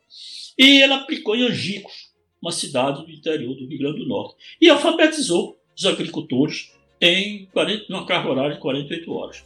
O problema é que, pela filosofia dele, ele tirou da cabeça dos agricultores que eu estou assim porque Deus quer, porque Deus quis. Entendeu? É isso que incomodava os poderosos. Aí que vem a história de comunista, leninista, marxista, perigoso, subversivo. O resto é conversa. E o pior é que tem gente ainda. Não, mas sem dúvida, sem dúvida. Ó, é, eu aqui diante de uma eleição, não é isso? Um povo educado não vota. Não vota mesmo né? nesse pessoal que está por aí. Aliás, deixa-me contar uma experiência que eu tive na Escócia. Eu, na Escócia, houve uma eleição. Período tumultuado que eu não vou entrar em detalhes. Então, houve uma eleição muito quente uma eleição assim, tipo direita, esquerda, etc. E tinha uma faxineira, faxineira. Eu perguntei a ela, em quem você vai votar? Ela fez no Partido Trabalhista. Aí eu disse, por quê? O programa é melhor. Uma faxineira, o programa é melhor. Bom, isso eu não precisei mais nada, entendeu? Ou seja, uma faxineira tinha um grau de discernimento. E eu sei que a eleição, a modalidade de eleição britânica é diferente. Primeiro tem um voto distrital. Você não elege um camarada assim, você, você elege alguém próximo a você. O político tem que fazer campanha em todo o Reino Unido. Ele só faz em Fife. Fife é, é estado, digamos assim, onde fica. Andrews. Então, a proximidade do eleitorado com os candidatos é, mais, é, é maior. Quer dizer, ele fica mais próximo. Então, ele sabe melhor o que é que o está dizendo, o que é que o partido está dizendo. E aí ele vota melhor. Não é essa Michórdia que estamos vivendo atualmente, né, que é, precisa ter muita paciência para ouvir os dias eleitorais. Né? e já chegando nessa, nessa questão do atual cenário político brasileiro, a sua grande interferência na, no desenvolvimento da ciência brasileira, que a gente queria deixar assim agora para o ouvinte da gente era qual a maior a mensagem né, que, que o senhor traria assim, para os jovens cientistas para não perder a fé e a esperança da qual o senhor com seus colegas, há uns anos atrás, né, se mantiveram com ela e que conseguiu perpetuar a, os estudos, a, a, pesquisa, e é o que a gente vê hoje, o resultado, né? Qual, qual é a mensagem que você deixaria para o jovem não desistir, né? Continuar e, e, e seguir o exemplo que vocês trilharam, né? A grande ameaça a verdade não é a mentira. A mentira é a distorção da verdade dolosa. Isso é caso de polícia. O grande desafio da verdade é o erro. Ou seja, você está longe da verdade e crente que está com a verdade. Para isso, você tem que estabelecer dentro de si estratégias de humildade para ver se você está com a verdade ou não está com a verdade. Ou seja, se você está cometendo um erro ou se você está com a verdade. Para então melhor se posicionar no mundo. E eu apelo que essa estratégia, desconfie até das suas próprias ideias. Não seja fundamentalista. Desconfie das não, não, não se leve a sério. Pense que você pode estar errado. Essa é outra questão. E neste, nesta perspectiva, evite a teoria dos pêndulos, que é esta que estamos vivendo. Ora estivemos de um lado, ora estivemos do outro. Com esta postura de humildade, de que não é o dono da verdade, procure ver se leva o país ao fogo. Ou seja, que ele deixe de oscilar, que ele seja estável e que as pessoas não se veem como inimigas, é, adversárias, odiosas, é, dignas de serem execradas, de serem destruídas fisicamente. Não. É, veja o que as outras pessoas dizem. Não pense que você é dono da verdade. Pois a verdade está com você. Você pode errado. Ah, quantos erros eu não cometi na minha vida. Mas é preciso é, retroceder. Então, essa é a minha mensagem final que eu dei para você. Em seguindo isso, que é uma postura científica, isso que eu estou lhe dizendo, há muitos, se todos os cidadãos brasileiros, não precisa nem todos, a maioria, levasse isso em conta, nós teríamos um outro país. Porque é, eu acho que saberíamos conviver melhor uns com os outros. Que esta é a preocupação que eu tenho atualmente no Brasil. É este ódio enraizado de lado a lado, esta fácil é, postura de aniquilar a pessoa só porque ela está veiculando uma ideia diferente da minha. É ter humildade de olhar, escutá-lo. Pode ser que ele esteja certo. E se ele estiver certo, ter humildade de recuar. Ah, quantos, quantas bobagens em toda a minha. nesses 73, 74 anos de vida. Vocês estão entendendo que eu estou fazendo 73, 74. Que eu estou negociando um ano a mais. É, quantas bobagens eu não pensei disso na minha vida. vou dar um bem emblemático. Os Beatles eram uma besta. Quando os Beatles surgiram, eu achava que era, era, era manifestação, é, fenômeno né, de cabeleireiro, de, desculpa, de cabeludo, hippie e fumador de maconha. eu vi que eu era um idiota. Sábios eram os maconheiros, cabeludos e fumadores de maconha, que já tinham enxergado a grandeza dos Beatles antes de mim. Hoje eu acho os Beatles fantásticos. Eu começaria com Elvis Presley. Mudaram o mundo. Fizeram o mundo mais, um ambiente muito mais é, agradável de se viver. A música dos Beatles, Bosch, Imagine, do John Lennon, parece que ele compôs essa música, o conjunto já tinha sido desfeito. Mas quantas obras lindas, quanta música bonita, eterna. Aliás, a música clássica é isso, né? A música clássica, que esse termo meio snob, é a música perene, eterna, aquela que o tempo não haverá de consumir. É você ouvir um Vivaldi, Mozart, Bach, e ainda se emocionar. Você ouvir uma quinta sinfonia de Beethoven e ficar encantado com ela. É porque é música clássica, porque são músicas eternas. É quando o homem é, se encontra com o que há de mais divino dentro dele. Esse homem de hoje imperfeito, mas que haverá de melhorar, está melhorando, sem dúvida. Mas é assim que a, a humanidade caminha, é com essas pequenas conquistas. Mas eu diria basicamente isso, que é, é crer que a verdade existe, mas existe também o erro, que você pode estar errado e que você tem que ter humildade, humildade de reconhecer o erro. E para você reconhecer o erro, você tem que dar margem à diversidade de opiniões e ter humildade de escutá-las. Era isso, Maurício, que eu diria. Uma mensagem final. Professor, eu agradeço. Eu fico. Eu estou estarrecido. de ouro, exato foi praticamente Ei, como se obrigado. fosse ouvir poesia. tá, muito obrigado, pessoal. Tá, muito obrigado. Tá. Tenha uma boa tarde. Tá, tudo bom. Então, galera, espero que tenham gostado do episódio. Agradeço mais uma vez ao Dr. Luiz Carvalho. E caso gostou, ajude a compartilhar. Até o próximo episódio. Tchau, tchau.